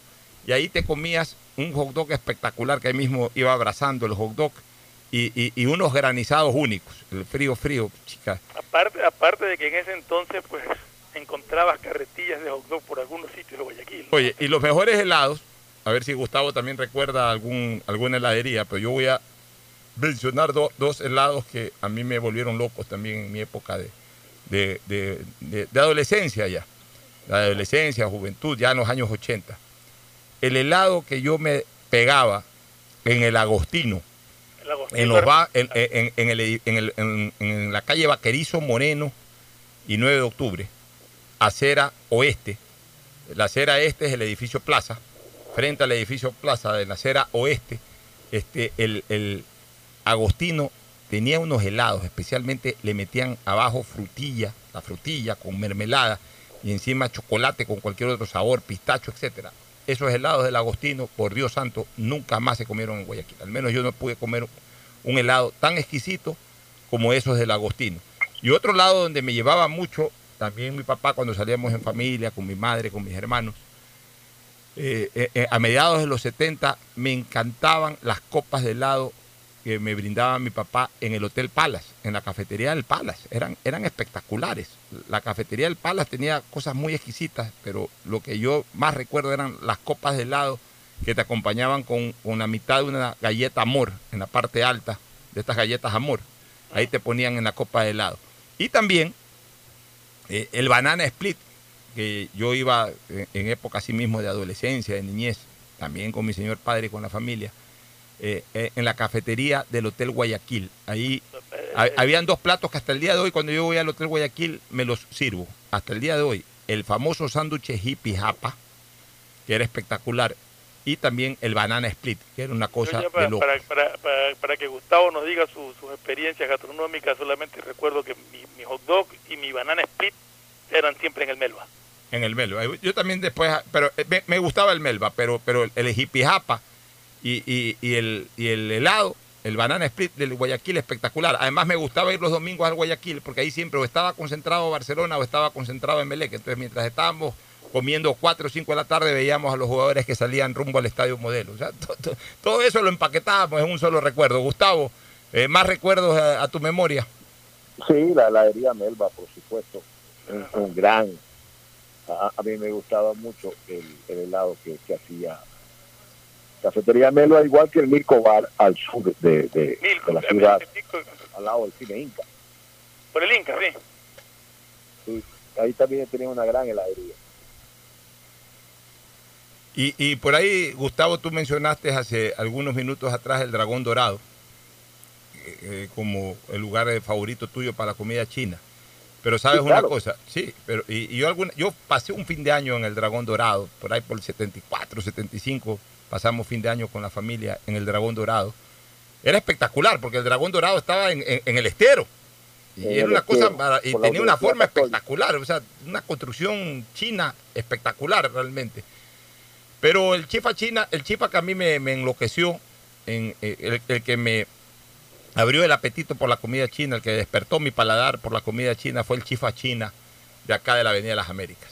Ese chifa china, cuando el, el- el Avenida auténtico, el auténtico chifa china, el auténtico chifa china, este, los platos de ahí del chifa china eran espectaculares. Ahí tenían un televisor, recuerdo, blanco y negro en esa época, hablo de 77, 78, 79.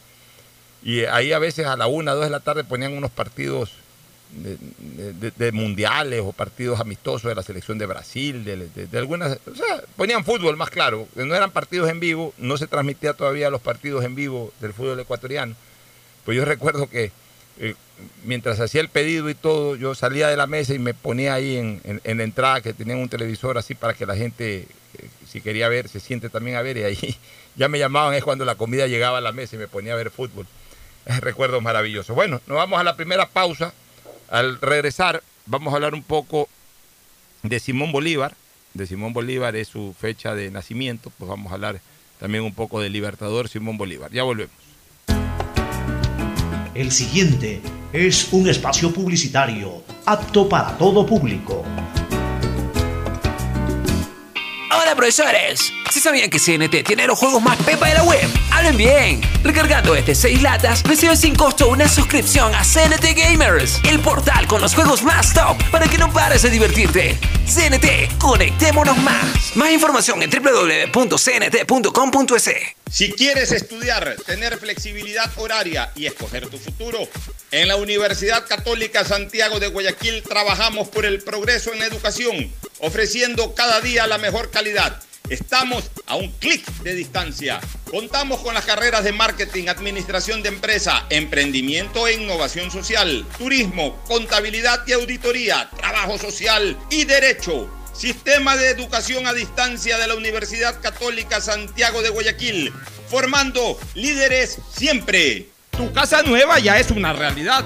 Proyectate con la nueva plataforma de negocios inmobiliarios y encuéntrala en la primera edición virtual de la Feria de la Vivienda BIES 2020.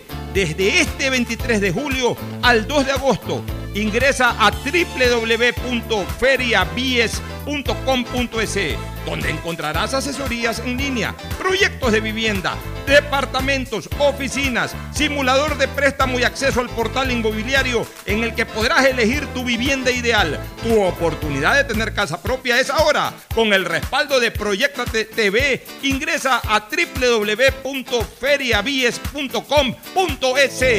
Algo cambió y se siente. De a poco nos vamos reactivando, a pasos cortos pero seguros, sintiendo que podemos volver a una nueva realidad para recibirte con la misma calidez de siempre. El Aeropuerto Internacional José Joaquín de Olmedo abre nuevamente las puertas de Guayaquil, reiniciando las operaciones de los vuelos comerciales con 30% de sus frecuencias habituales y cumpliendo un estricto protocolo de bioseguridad aprobado por el COE Nacional. Autoridad Aeroportuaria, en coordinación con la alcaldía, te recuerdan que a Guayaquil la levantamos juntos.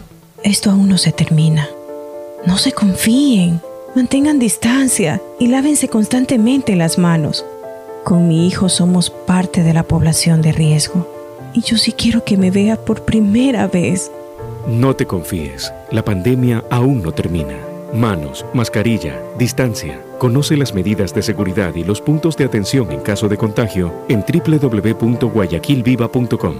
Alcaldía de Guayaquil. Detrás de cada profesional hay una gran historia Aprende, experimenta y crea la tuya. Estudia a distancia en la Universidad Católica Santiago de Guayaquil. Contamos con las carreras de marketing, administración de empresa, emprendimiento e innovación social, turismo, contabilidad y auditoría, trabajo social y derecho. Sistema de educación a distancia de la Universidad Católica Santiago de Guayaquil formando líderes siempre. claro, sabemos que necesitas un celular nuevo para estudiar, trabajar y compartir. Por ti bajamos nuestros precios para que te sea más fácil comprarlo. Págalo ahora y llévate tu nuevo Huawei P30 Lite, Huawei Nova 5T o un Huawei J9 Prime. Y te apoyamos en el envío a domicilio gratis. Conectados, avanzamos. Tu casa nueva ya es una realidad. Proyectate con la nueva plataforma de negocios inmobiliarios y encuéntrala en la primera edición virtual de la Feria de la Vivienda BIES 2020. Desde este 23 de julio al 2 de agosto, ingresa a www.feriabies.com.es, donde encontrarás asesorías en línea, proyectos de vivienda, departamentos, oficinas, simulador de préstamo y acceso al portal inmobiliario en el que podrás elegir tu vivienda ideal. Tu oportunidad de tener casa propia es ahora. Con el respaldo de Proyectate TV, ingresa a www.feriavies.com.es. ¿Qué más, mis brosters? Somos Giga y Minuto. Habla bien, esos manes de CNT saben. Pero de Leif. Y con sus paquetes prepago de 1 a 6 dólares, recibes 2 gigas en redes sociales. Y muchos megas adicionales para navegar. Sí cachaste, ¿no? Pero more than you. CNT, conectémonos más. Más información en www.cnt.com.es. Llegó el momento de volver a abrir las puertas a la ilusión, de prender las luces a un futuro mejor, de empezar de nuevo. Presentamos Crédito Reactiva de Ecuador, un crédito con fondos del gobierno nacional para micro, pequeños y medianos empresarios al 5% de interés. Recíbelo ahora y empieza a pagar en 6 meses hasta 36 meses plazo. Llegó el momento de reactivar la producción y proteger el empleo. Juntos saldremos adelante. Banco del Pacífico. A Ecuador, lo reactivamos todos. El gobierno de todos. Hay sonidos que es mejor nunca tener que escuchar. Porque cada motor es diferente. Desde hace 104 años, Lubricantes Gulf mantiene la más alta tecnología y calidad en línea de aceites para motores a diésel y gasolina. Está hecho con una fórmula especial para dar excelente protección a todo tipo de motores, evitando el desgaste prematuro de pistones, anillos y árbol de levas, ayudando a mantener limpio el motor y libre de depósitos que se forman por las altas o bajas temperaturas. Dele a su motor lo que se merece. Lubricantes Gulf, la más alta tecnología en lubricación. 104 años preservando la vida de su motor. Lubricantes Gulf. Gulf es más lubricante.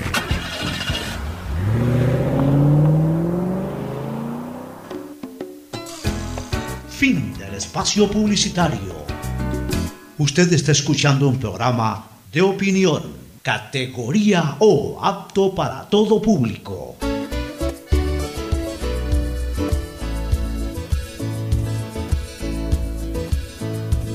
Bueno, retornamos y quiero dar espacio a, a gente, a amigos que están en la sintonía y que nos están escribiendo justamente, se engancharon con el tema. Por ejemplo, José Jalil Pérez dice que él se acuerda del Milco por el cine Inca y que se acuerda que tenía una rocola por ahí.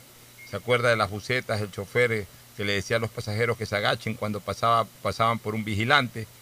Eh, habla de los González Abad, que yo los conozco, son amigos míos que tenían el yogur, el carrizal ahí en la calle. Ellos comenzaron en la calle 9 de octubre y Chile. Y pregunta si que de repente David González es pariente tuyo, Gustavo. Este, eh, eh, Manuel Adún también está recordando algunas cosas. Manuel Adún dice que en los 70 ya estaban la fundadora y el Queen Mary, porque ya no habían carretillas. En esos años se iniciaba Facundo en Letamendi y Santa Elena. Ahí se vendía guatita, caldo de pata, secos, etc. Lo de la Ford fue memorable, como bien lo decía también eh, Ferfloma. Hot dogs con milkshake o sorbete de durazno. En Chimborazo y Vélez, Don Camilo, fabuloso, la pizza de anchoas, pleno, eh, eh, en pleno centro de Guayaquil, recuerda Manuel Adún. También este, quiero recordar lo que nos escribe por acá el amigo Jorge Freire. El amigo Jorge Freire también nos escribe, dice, la gastronomía era en las tardes, eh, eh, o se, se desarrollaba mucho en las tardes, las carretas de comida que estaban pegadas unas a otras en la calle 6 de marzo, desde 10 de agosto hasta Colón. La calle 6 de marzo, desde 10 de agosto, o sea, hacia el sur, hasta Colón. Y todas con su cartel de menú de comida. Algunos sitios que recuerda la gente de esa época. Mira, yo quiero recordar este 24 de julio una fecha memorable, en donde además tuvo participación muy activa, eh, ni más ni menos que el fundador de esta radio. Eh, un día como hoy, hace 61 años, se inauguró el maltrecho Estadio Modelo Guayaquil. El hoy maltrecho eh, estadio y maltratado, por supuesto, Estadio Modelo Guayaquil. Con un doblete futbolístico. Ya, ya vamos a dar detalles de todo eso, pero fue todo un suceso. El único estadio que había en esa época era el Capo, el- algo se había jugado en el Unamuno, un estadio muy pequeño, en el American Park, pero Pero el American Park no era estadio. Era una cancha ahí donde iba la gente, ¿no? Sí, Sí, pero no, no era estadio. Realmente estadio era el Capuel. Y el Unamuno. Fue hecho, fue construido para béisbol inicialmente y el Unamuno. Así es. Y en todo caso, el año 1959, gracias a la iniciativa de grandes dirigentes que tenía Fede Guayas en esa época, que hoy se los extraña, Volter Paladines Polo, Rafael Guerrero Valenzuela, Jaime Nebot Velasco, eh, Menéndez Gilbert, o sea, la gente de Guayaquil que de alguna manera empujaba el comercio, empujaba la actividad hasta política en Guayaquil, era la gente que también manejaba el deporte guayaquileño, entonces eran capaces de estas grandes hazañas, construir en el año 1959 un estadio como el modelo fue una gran hazaña y también fue un gran esfuerzo. Y un estadio con el concepto ese que, que se empleaba en ese entonces multideportivo, porque no solamente era para fútbol, era, tenía velódromo, tenía pista de atletismo, tenía pista de salto largo, o sea, era un estadio Se lo hizo- completo para esa época. Se lo hizo con esa visión. Voy a recoger eh, un artículo dentro del libro del fútbol guayaquileño. eh, el, el libro es escrito por Ricardo Vasconcelos Rosado, que es un hombre que siempre ha investigado sobre todas estas cosas. Y voy a leer lo que escribe sobre la inauguración del Estadio Modelo Guayaquil Ricardo Vasconcelos. Dice, la historia del Estadio Modelo Guayaquil es muy larga. Empezó a hablarse de su construcción en 1934 cuando el presidente del Consejo de Guayaquil, doctor Antonio Pons, propuso la celebración de una Olimpiada Bolivariana en nuestra ciudad por el, cuatri- por el cuatricentenario de la Fundación de Guayaquil, que según los historiadores de la época había ocurrido en 1935. Eh, de- eh, la Olimpiada no se hizo y fue en 1941 cuando se volvió a hablar de la necesidad de un estadio modelo para que sirviera de escenario. Se trató de levantarlo en la zona del viejo estadio Guayaquil. Se habló de expropiación de los predios aledaños. Se consiguió aporte estatal en la segunda administración del presidente José María Velasco Ibarra, pero la obra no se pudo hacer. Más tarde, con los ingresos logrados con un impuesto a las bebidas gaseosas consumidas en Guayas, algo se avanzó, ya no en los terrenos donde estaba el Estadio Guayaquil, sino en una explanada situada a un costado de la vía hacia el aeropuerto de Guayaquil que se adquirió a la Junta de Beneficencia. Sucesivas administraciones de la Fede Guayas abandonaron la obra de la que solían los viajeros ver una tribuna techada de cemento y parte de las graderías. Todo cambió con la llegada a la presidencia de la Federación de Voltaire Paladines Polo, ex deportista, periodista y, y radiodifusor. Él inició las gestiones para financiar la finalización del estadio. El 8 de enero se publicó la noticia que causó gran alegría en la afición. La previsora, o sea, el Banco de la Previsora, había concedido un crédito de 10 millones de sucres para que la Fede Guayas termine la construcción del estadio modelo. El contrato lo firmó el dirigente federativo Pío López Lara, uno de los mayores impulsores de la obra, con el representante de la constructora de Guayaquil, Leonardo Stack, que me imagino pues debe haber sido el papá del Colorado Leonardo Stack, que en paz descanse. En 1959, la Federación Deportiva del Guayas programó su inauguración, o sea, se construyó el estadio, y en el 59 se programó la inauguración del llamado Estadio Modelo. Se pensó en contratar a Real Madrid, que el 12 de julio de ese año había vencido a la selección de Pichincha por 5 a 1, con un espléndido rendimiento de sus figuras más notables, Alfredo Di Stéfano, Héctor Pibe Real, Feren Puscas y Paco Gento. Al no poder conciliar fechas, la federación, a través del empresario Luis Samuel Ratinov, decidió contratar a Peñarol de Uruguay y Huracán de Argentina. Las fechas previstas fueron el 24, o sea, un día como hoy hace 61 años, 26 y 29 de julio, y se programó un cuadrangular con los equipos de la visita y los locales Barcelona y Emelec. El 24 de julio fue la gran fiesta del deporte porteño. El Universo, el diario El Universo, informaba sobre la ceremonia de apertura del monumental Estadio Modelo Guayaquil y de la imposibilidad de controlar a millares de personas que acudían a constatar que la gigantesca edificación existía, que no era ficción. Algunos perdieron apuestas, relataron las crónicas. El escenario era real.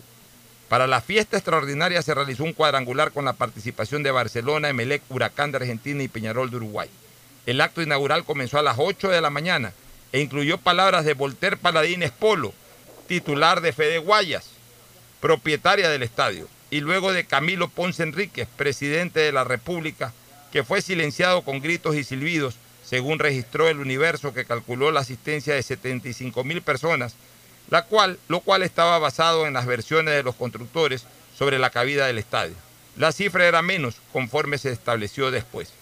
A las 10 desde un avión de la Fuerza Aérea Ecuatoriana piloteado por el mayor eh, Cordón, eh, Gordon Grijalva, se lanzó el balón que iba a ser utilizado en el partido inaugural. Mire este detalle, ¿no? el, primer balón del que rodó en el Estadio Modelo lo tiraron desde un avión. Mire este detalle. A las 10 y 45 salieron Barcelona y Emelec, y Barcelona y Huracán, que abrieron la programación futbolística. A los 22 minutos, Alberto Pedro Spencer, refuerzo canario, pues era jugador del Everest, tomó un pase en profundidad de Mario Zambrano y burló a los argentinos Molina, Romero y Velotti para luego fusilar al arquero Walter Taibo y anotar el primer gol en la historia del modelo. El partido terminó igualado a dos. Yo recuerdo que en el modelo le hizo un lindo reportaje a Alberto Spencer y ahí en el modelo él me contaba cómo anotó ese gol, cómo venció a Walter Taibo, que era el arquero del equipo eh, aurinegro. En el duelo de fondo, Emelec con goles de El Jaime... huracán era, no, no era Eh. Perdón, de- el- el- del- el- del arquero de Huracán, de, Walter Taibo, arquero de Huracán. En el duelo de fondo, Emelec con goles de Jaime Uvilla y el costarricense Saningo Soto superó 2 a 1 a Peñarol. Se inició así la historia gloriosa del coloso de la Avenida de las Américas, sobre cuyo césped brillaron estrellas mundiales como Alfredo Di Stéfano, Pelé, Lev Yacine, Bertie Box, Nilton Santos, Zagalo, Sandor Coxis, Fran Beckenbauer, Cito, eh, Cito el brasileño, Ferenc Puskas, Giorgio Chinaglia, Diego Maradona, Rivelino, Teófilo Cubillas, Eusebio, Garrincha, Jairzinho, Giovanni Trapattoni, Lato, entre otros. Los goles de Spencer a Peñarol en la segunda reunión del cuadrangular inaugural abrieron el camino para su fichaje por Peñarol, con cuya divisa se convertiría en uno de los mejores jugadores del mundo. Esa es la reseña, una linda reseña de lo que fue la inauguración. Hoy, hace 61 años, ya a esta hora Voltaire Paladines Polo había dado el discurso, igual Camilo Ponce Enríquez, y ya a esta hora, hace 61 años, se estaba abriendo el marcador, se estaba anotando el primer gol en el Estadio Modelo, pues el partido fue precisamente en la mañana. La ceremonia, como la recuerda Ricardo Vasconcelos Rosado, se inició a las 8 de la mañana, Fernando. Sí, realmente eh, era, estamos hablando del año 59, entonces yo era, estaba con 10 años de edad y realmente los recuerdos de esa inauguración del estadio son, son gratísimos. Y justamente como bien dice en la reseña, ese cuadrangular eh, le sirvió a Spencer eh, ser valorado por Peñarol y hacer todos los esfuerzos del caso para podérselo llevar a sus filas. Creo que costó 10 mil dólares el pase de Spencer, no, no estoy seguro de la cantidad, pero me parece que fue algo así, una realmente jugador barato en su costo para todo lo que le entregó a Peñarol, para haberse convertido en uno de los más grandes ídolos de Peñarol en su historia. un jugador extraordinariamente bueno y barato. Eh, ¿Algún recuerdo de esto, de esta reseña? ¿Qué te parece esta reseña? Hoy 61 años que abrió por primera vez eh, las puertas del Estadio Modelo Guayaquil, Gustavo. Sí, Alfonso, en efecto, el estadio se inauguró el 24 de julio de 1959. La reseña de Vasconcelos que acaba de leer es muy precisa. Y ahí hay un detalle que vale la pena ampliar un poco, porque se trató de la silbatina a- enorme a Camilo Ponce Enríquez, presidente de la República, quien empezó su discurso y fue acallado. Todo el tiempo que duró el discurso fue chiflado, fue chiflado por la gente que pitaba, que silbaba, todo el tiempo que el presidente no se amilanó y continuó su discurso, que nadie sabe lo que dijo, porque nadie pudo escucharlo por el ruido que había. Lo que sucede es que en los primeros días de junio de ese mismo año, Pues, es decir, apenas unos días atrás, antes de la inauguración. Gustavo, ¿fue de ese mismo Sí. año o fue del año anterior? ¿Perdón? ¿Fue ese mismo año lo de junio o fue el año anterior? No, el mismo año, fue el 2 y 3 de junio de ese mismo 58. año, del 59, Ah, el 59 en de que, que una ola de asaltos y pillajes sorprendió a Guayaquil, sorprendió a los ciudadanos, a los almacenes, a importantes negocios del centro y fue reprimido, reprimido por el ejército, eh, existiendo 14 muertos y más de 50 heridos. Eh, Entonces, todo ese ambiente pues estaba caldeado, estaba, había una, una huella reciente que, que, que no se terminaba de cerrar, Alfonso. Bueno, como yo lo decía en el paso, y lo reitero, mi padre eh, fue dirigente poncista, fue fundador del movimiento social cristiano, no del partido, sino del movimiento que antecedió al Partido Social Cristiano. Era su máximo dirigente en Guayas y obviamente poncista total. Era, dirigía a las huestes poncistas en Guayas. Entonces, la, versión que siempre me dio mi señor padre eh, puede haber sido parcializada. De hecho, era parcializada, pero lo que él me contó de ese suceso en el Estadio Modelo es que eso lo movió el velasquismo. El- el- el mo- en, ese, en ese instante, la relación Ponce-Velasco era absolutamente irreconciliable. O sea, eran enemigos mortales, a pesar de que eh, Ponce había sido su, su- su ministro de gobierno y Velasco, y Velasco apoyó su, su elección al punto que en algún momento, ante la amenaza de que el Partido Liberal gane las elecciones con Raúl Clemente Huerta, sacó la famosa frase, o, o yo tritu- o el frente me tritura o yo trituro al frente. Era el frente de liberales encabezados por Raúl Clemente Huerta eh, Rendón. Entonces, pero la relación se fue quemando por lo de siempre, ¿no? Porque eh, eh, los líderes que impulsan a otros consideran de que el otro va a la presidencia, pero ellos al poder, y resulta que cuando ya se elige un presidente, el presidente va a la presidencia y quiere ejercer el poder. Entonces, esa pelea es la pelea de siempre. Y, y- y- y se distanciaron y, en el- y después se convirtieron en enemigos políticos, aunque siempre guardaron la prudencia y, estos golpes bajos eran de esta naturaleza.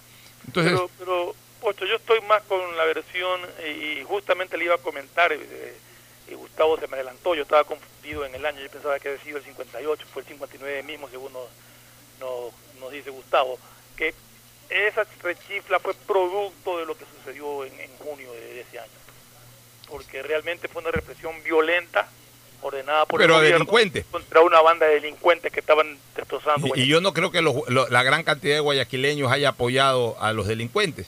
Por eso es que se señala de que la dirigencia velasquista, que era muy fuerte en Guayaquil, eh, la dirigencia velasquista repartió pitos y que no fue un chiflido natural hecho por la boca de los asistentes, que hubiese sido lo natural, sino que eh, muy buena parte de quienes rechazaron el discurso del presidente Ponce lo hicieron pitando, unos pitos que se repartieron ahí en, en las tribunas, en las generales, a la entrada del estadio. En todo caso, eso ya queda para aquellos que presenciaron la historia y que pueden contarlo de una manera imparcial.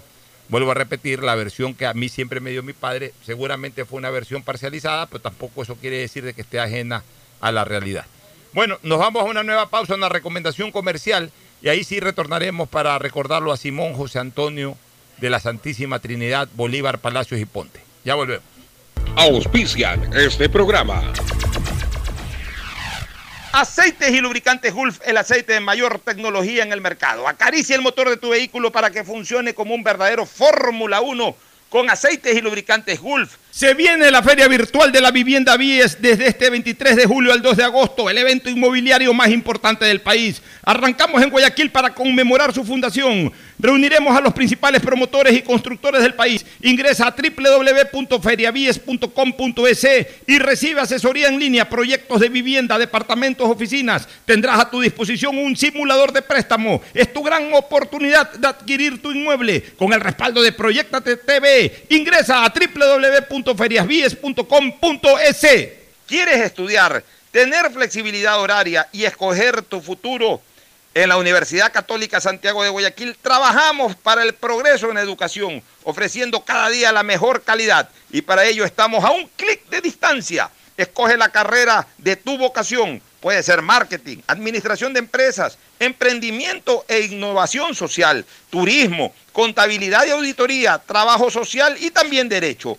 Consulta en nuestra página web mayor información y esquemas de admisión. Universidad Católica Santiago de Guayaquil, formando siempre líderes. CNT te trae los mejores paquetes prepago de 1 a 6 dólares. Recibe Facebook, WhatsApp y muchas gigas adicionales para que no pares de navegar. CNT, conectémonos más. Llegó el momento de volver a abrir las puertas de tu negocio con el crédito Reactívate Ecuador impulsado por el gobierno nacional al 5% de interés a 36 meses y los primeros 6 meses son de gracia. Solicítalo hoy en el Banco del Pacífico, el Banco Banco del Ecuador. Sabemos que hoy toda tu familia necesita conectarse, trabajar y estudiar al mismo tiempo. Por eso hacemos más fácil que todos naveguen en casa con el doble de velocidad a 50 megabits por segundo. Además, te damos el segundo mes de internet, facilidades de pago para tu laptop nueva y tu licencia Microsoft 365. Ven y sé parte de Claro. Conectado avanzamos. Para más información y condiciones consulta claro.com.es. Estamos en la hora del pocho. Bueno, retornamos, eh, retornamos, retornamos con el recuerdo de lo que fue Bolívar. Mira, acaba de fallecer hace eh, eh, pocos días atrás, poquísimas horas atrás, don José Antonio Gómez Iturralde, de quien yo profeso mucha admiración, uno de los grandes historiadores guayaquileños. Yo diría que un gran patriarca guayaquileño, pero con él solamente tuve una discrepancia desde el punto, de, desde el punto de vista histórico. Él no era eh, queriente de Bolívar, por el contrario, tenía sus argumentos seguramente sólidos en lo histórico, tenía sus argumentos para decir de que Bolívar no fue amigo de Guayaquil, pero yo pienso lo contrario, y al final de cuentas no nos irrespetamos cuando podemos pensar de manera distinta. Para mí Simón Bolívar fue el verdadero padre de la patria, de lo que hoy es Ecuador. Y todo esto se ha recreado un poco, se ha refrendado en la memoria de todos nosotros gracias a la serie Bolívar que la ofrece Netflix. Pero indistintamente de aquellos son muchos años en que hemos leído mucho de Bolívar. Y como lo dije en algún momento y lo reitero, admiro a Bolívar especialmente porque salió de un estatus de comodidad, de la cual algunos políticos incluso a veces no salen, y Bolívar se la fajó. En esa época, Bolívar era un hombre acaudalado. Bolívar procedía de una familia acaudalada. Era un, digamos que no, no, quiero usar la palabra millonario, millonario, pero era, un, eh, era una familia con mucho dinero. Tuve la oportunidad en Caracas de conocer la casa de Bolívar, la Quinta Bolívar, en pleno Caracas, una mansión. Para esa época seguramente era una mansión, tenía como 8, 10, 12 cuartos grandes para esa época. Obviamente la familia de Bolívar también era numerosa. Eh, tenía empresas, tenía muchas cosas. Eh, la, familia de Bolívar era una familia de dinero, era bien respetada y bien aceptada por la propia realeza, por, por, eh, los españoles. Y sin embargo de aquello Bolívar nació rebelde, nació con ideas de libertad que las pudo refrendar cuando viajó a Europa a estudiar y con su tutor Simón, Simón Rodríguez fueron testigos de la investidura como emperador eh, de, Napoleón y ahí se rebelaron más y ahí le juró luchar por la independencia de América, Fernando. Ocho, es decir, quizás eh, haya influido en, Bolívar. Bolívar perdió a su padre, no me acuerdo si cuando tenía dos o cuatro años, y perdió a su madre cuando tenía 12 años. Entonces fue a vivir con un tío y luego se escapó de la casa del tío y fue a donde su hermana. Y ahí ya entró bajo la tutela también de, de, ¿cómo es? de Rodríguez y también de Andrés Bello. De Andrés Bello que le, le, desarrolló esos sentimientos de libertad.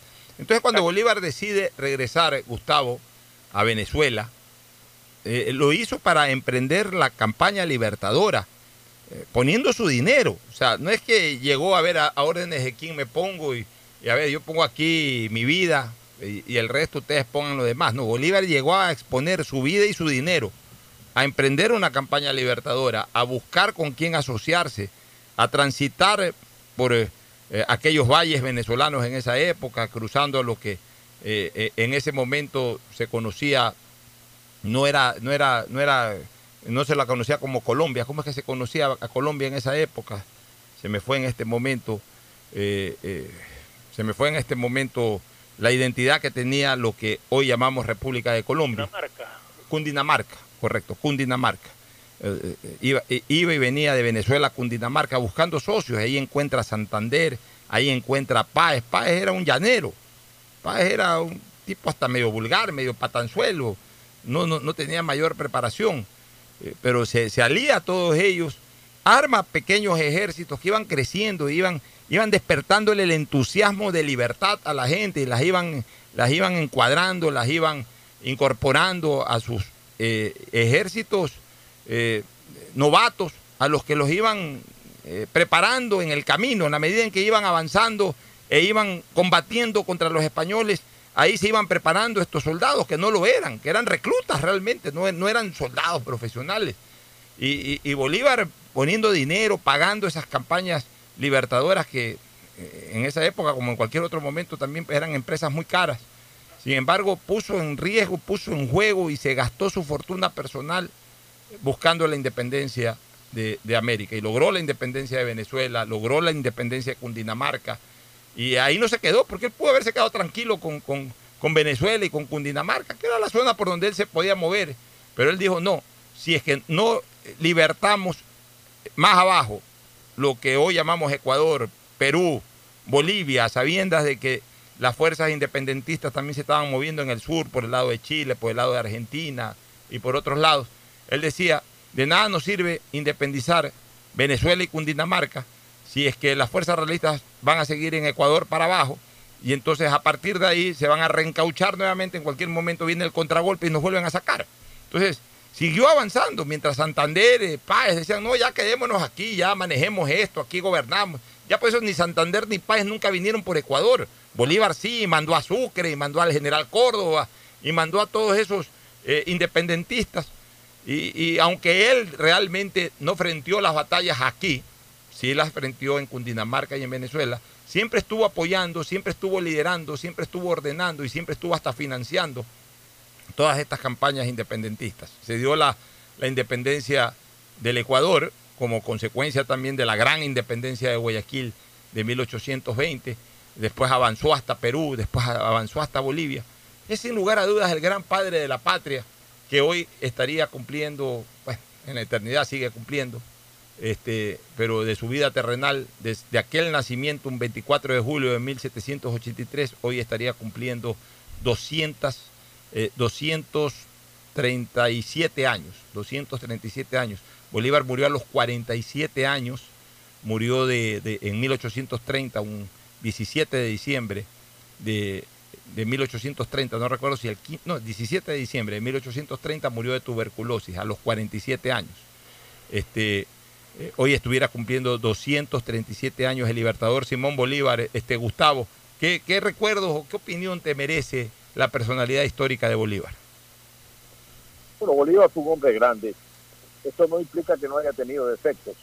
Aquí las cosas son claras en el, análisis. Bolívar tuvo en mente una república muy grande, una república muy grande que abarcaría lo que lo, es hoy día los territorios de Panamá, Venezuela, Colombia, Ecuador. Eso es lo que nosotros llamamos la Gran Colombia. Se llamaba Colombia. Él siempre pensaba que la única posibilidad de salir adelante y enfrentar un fenómeno muy importante que se había dado en la América del Norte, que era Estados Unidos, solamente podía haber un contrapeso en la unidad. Eh, y esa unidad la fue forjando que como sea. Es decir, Guayaquil era una provincia, era una república libre, pero Bolívar tenía partidarios en Guayaquil. Guayaquil no se dio lo que se dio en Pasto, por ejemplo, Alfonso. Pasto, una ciudad que siempre fue realista, jamás aceptó la bandera de Bolívar, ni de Santander, ni de Girardot, ni cualquiera de los que componían el ejército libertario. Pasto fue reducido a sangre y fuego. Sucre tuvo que emplearse con lo que él llamaba eh, básicamente lo que sería ahora sus, sus, fuerzas especiales, un batallón llamado Rifles, entró a Pasto en Nochebuena del año 1822, sometió a sangre y fuego la ciudad. Esa ciudad no quería ser parte de los proyectos de, Gran Colombino ni cosa por el estilo. Guayaquil no, o sea, yo no he sabido que en Guayaquil haya habido una resistencia armada que se oponga a la posibilidad de adherir a Colombia.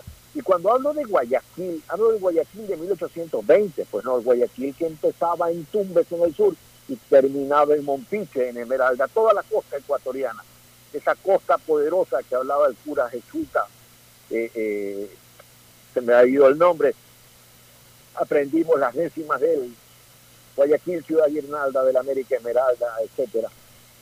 Eh, Juan Bautista Aguirre. Y en esa línea, Bolívar cumplió su planificación, su visión geopolítica respecto al futuro. Yo creo que la equivocación de él estuvo en convocar esta república y no hacerla federal. Hubiera sido realmente importante pensar en una Colombia, la grande, federativa, en la que esté pues la República de Guayaquil, lo que era el territorio de Quito y asimismo eh, lo que era Cundinamarca, etcétera, etcétera, etcétera. Y el istmo de Panamá, por supuesto. Hubiera sido realmente un ensayo político muy interesante frente al futuro, porque en realidad esa república hubiera sido, eh, hubiera tenido un peso enorme en el escenario mundial, hubiera sido el cuarto o quinto país en cantidad de territorios, hubiera sido eh, la, república que más petróleo hubiera tenido, en fin, pero ese ejercicio de los quizás, tal vez y ojalá no tienen sentido. Está bien para las conversaciones, está bien para eh, las evaluaciones poco históricas, ¿no? ¿Qué hubiera pasado si Bolívar hubiera hecho esto, el otro o lo de acá?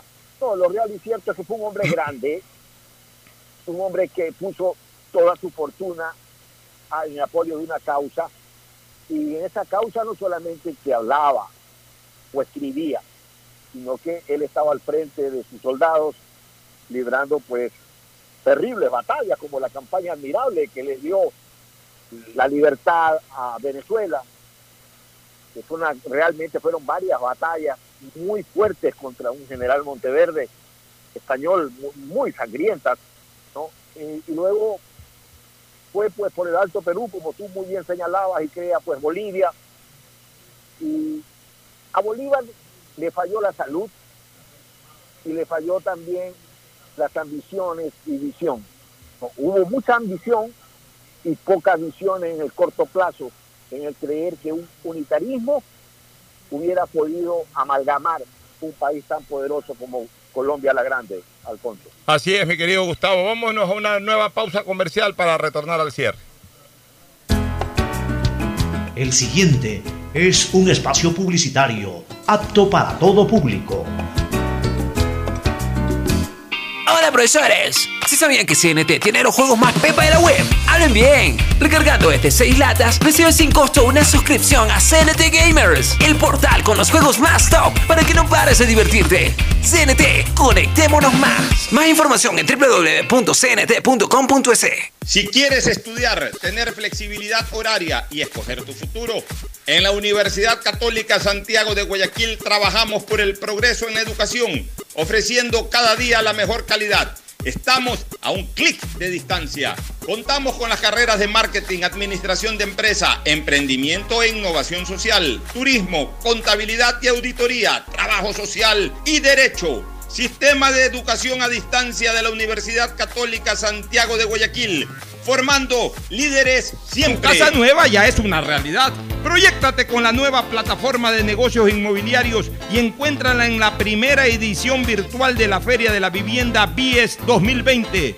Desde este 23 de julio al 2 de agosto, ingresa a www.feriabies.com.es donde encontrarás asesorías en línea, proyectos de vivienda, departamentos, oficinas, simulador de préstamo y acceso al portal inmobiliario en el que podrás elegir tu vivienda ideal. Tu oportunidad de tener casa propia es ahora. Con el respaldo de Proyectate TV, ingresa a www.feriabies.com.es. Algo cambió y se siente. De a poco nos vamos reactivando a pasos cortos pero seguros, sintiendo que podemos volver a una nueva realidad para recibirte con la misma calidez de siempre. El Aeropuerto Internacional José Joaquín de Olmedo abre nuevamente las puertas de Guayaquil, reiniciando las operaciones de los vuelos comerciales con 30% de sus frecuencias habituales y cumpliendo un estricto protocolo de bioseguridad aprobado por el COE Nacional. Autoridad Aeroportuaria, en coordinación con la alcaldía, te recuerdan que a Guayaquil la levantamos juntos. Esto aún no se termina. No se confíen, mantengan distancia y lávense constantemente las manos. Con mi hijo somos parte de la población de riesgo. Y yo sí quiero que me vea por primera vez. No te confíes, la pandemia aún no termina. Manos, mascarilla, distancia. Conoce las medidas de seguridad y los puntos de atención en caso de contagio en www.guayaquilviva.com. Alcaldía de Guayaquil. Detrás de cada profesional hay una gran historia.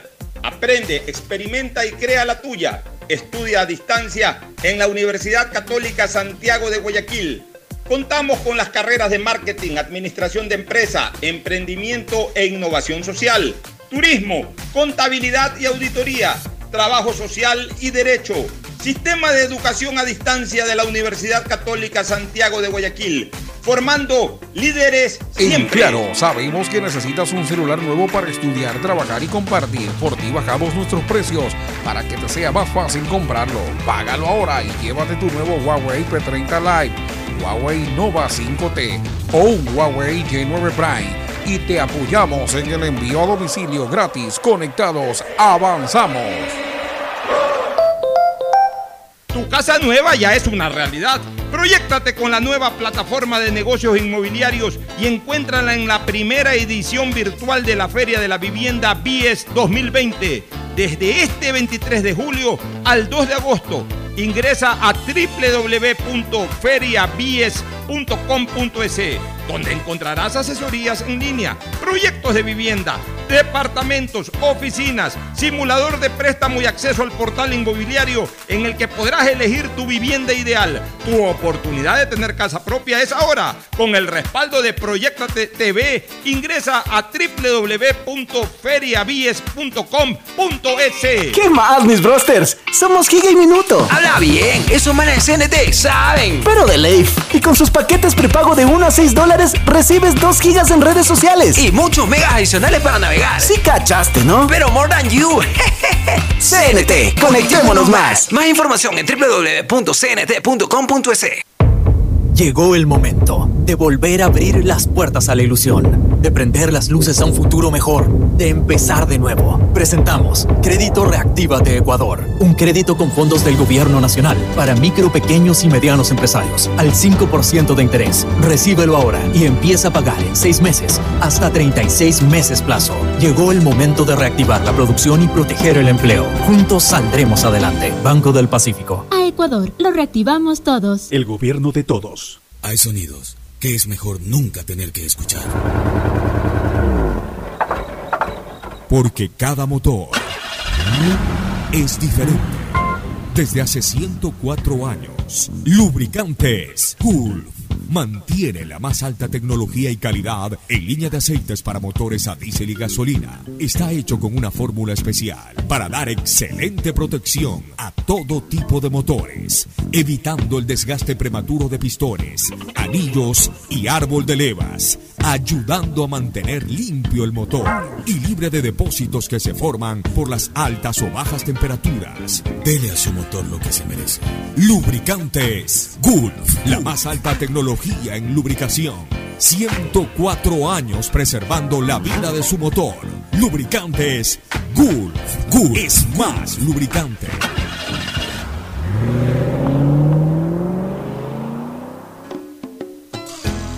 Fin espacio publicitario. Usted está escuchando un programa de opinión, categoría O, apto para todo público. Bueno, entramos ya a la parte final. Quiero dar una pequeña nota luctuosa. Quiero darle un abrazo a la distancia a mi buen amigo Mario Tamayo por el fallecimiento de su queridísimo, amadísimo padre, don Vicente Tamayo, que lamentablemente dejó de existir eh, esta madrugada como consecuencia de una larga y penosa enfermedad que la supo afrontar con valentía, con decisión, con dignidad, pero ya no pudo más y lamentablemente pues nos deja y él regresa a la casa del Creador en donde seguramente vivirá junto a él eternamente. Un abrazo a toda su familia y en especial a mi querido amigo Mario Tamayo que está pasando por un tremendo momento de dolor, Fernando. Sí, un abrazo muy fuerte a, Mario, eh, entiendo mucho pues una pérdida tan irreparable que, no hay palabras para expresarla. Eh, tú y yo, Pocho, también hemos pasado por ese momento tan duro en la vida de uno, eh, que Dios te dé la fuerza para soportar el dolor, Mario. Así es, bueno, ya en la parte final, breves comentarios, este Gustavo, eh, lo escuché ayer al presidente de fútbol, al señor Francisco Egas, decir que al señor Cruyff, que ya dejó de ser técnico de la selección, no se le va a pagar ni un centavo más, ni un centavo menos que aquello que trabajó. Y entonces cuando yo escuché eso, se me ha ocurrido decir que no hay que pagarle un solo centavo. Pues si no se le va a pagar un centavo más, ni un centavo menos que aquello que estrictamente trabajó, la liquidación es cero. La liquidación es ni un solo centavo. ¿Qué opinas tú, Gustavo? Bueno, por ahí vi, Alfonso, un meme que habían hecho de Cruyff precisamente mirando la refinería del Pacífico en, en, Manaví. Y entonces Cruyff decía, allí donde estos giles ven una refinería, allí van a ver un entrenador. ¿no? Y es precisamente lo que ha pasado. El señor Cruyff tiene que recibir exactamente lo que tú acabas de decir. Eh, eh, eh, en el peso y contrapeso del trabajo y lo que ha hecho, tiene que recibir su medida exacta. O sea, nada. No, nada. No hay vuelta que darle, mi querido Alfonso. ¿Tú qué opinas, Fernando? Yo opino que, que Croy debe de pagar esa cláusula por por por, por la rescisión del contrato. Hay una cláusula en, en que si la federación lo daba por terminado, tenía que pagar. Si hoy lo da por terminado, tiene que pagar. Este individuo no trabajó, cobra un sueldo que supuestamente no será pagado, lo cual debería de ser como, eh, en realidad no debería cobrar nada. Pero en la cláusula de rescisión hay que ver qué monto se estableció en caso de que Cruyff decida rescindir el contrato que no debe de ser un monto muy bajo porque sería un, absurdo que la, que la Federación Ecuatoriana de Fútbol se vea obligada a indemnizarlo a él y que él no se vea obligado a indemnizar a la Federación Deportiva Ecuatoriana. Entonces, si la Federación Ecuatoriana de Fútbol tiene esa cláusula, tendrá que ver cuánto es el valor que supuestamente le deuda al vago este para que, su, eh, peor de los casos, sirva de abono a lo que establece el contrato. No que ya no, no te pago y ahí quedamos me parece que una vez más estamos cometiendo un error y quisiera saber esa cláusula de rescisión a cuánto asciende si es que existe. Vamos con un viva Guayaquil por siempre y para siempre. Gracias por su sintonía. Este programa fue auspiciado por Aceites y Lubricantes Gulf, el aceite de mayor tecnología en el mercado se viene la Feria Virtual de la Vivienda Vies desde este 23 de julio al 2 de agosto, el evento inmobiliario más importante del país con el respaldo de Proyecta TTV. Ingresa a www.feriavies.com.es. Navega desde ahora por internet con más facilidad. Claro te da el doble de velocidad a 50 megabits por segundo. Ven y sé parte de Claro. Conectado avanzamos. Universidad Católica Santiago de Guayaquil y su plan de educación a distancia formando siempre líderes.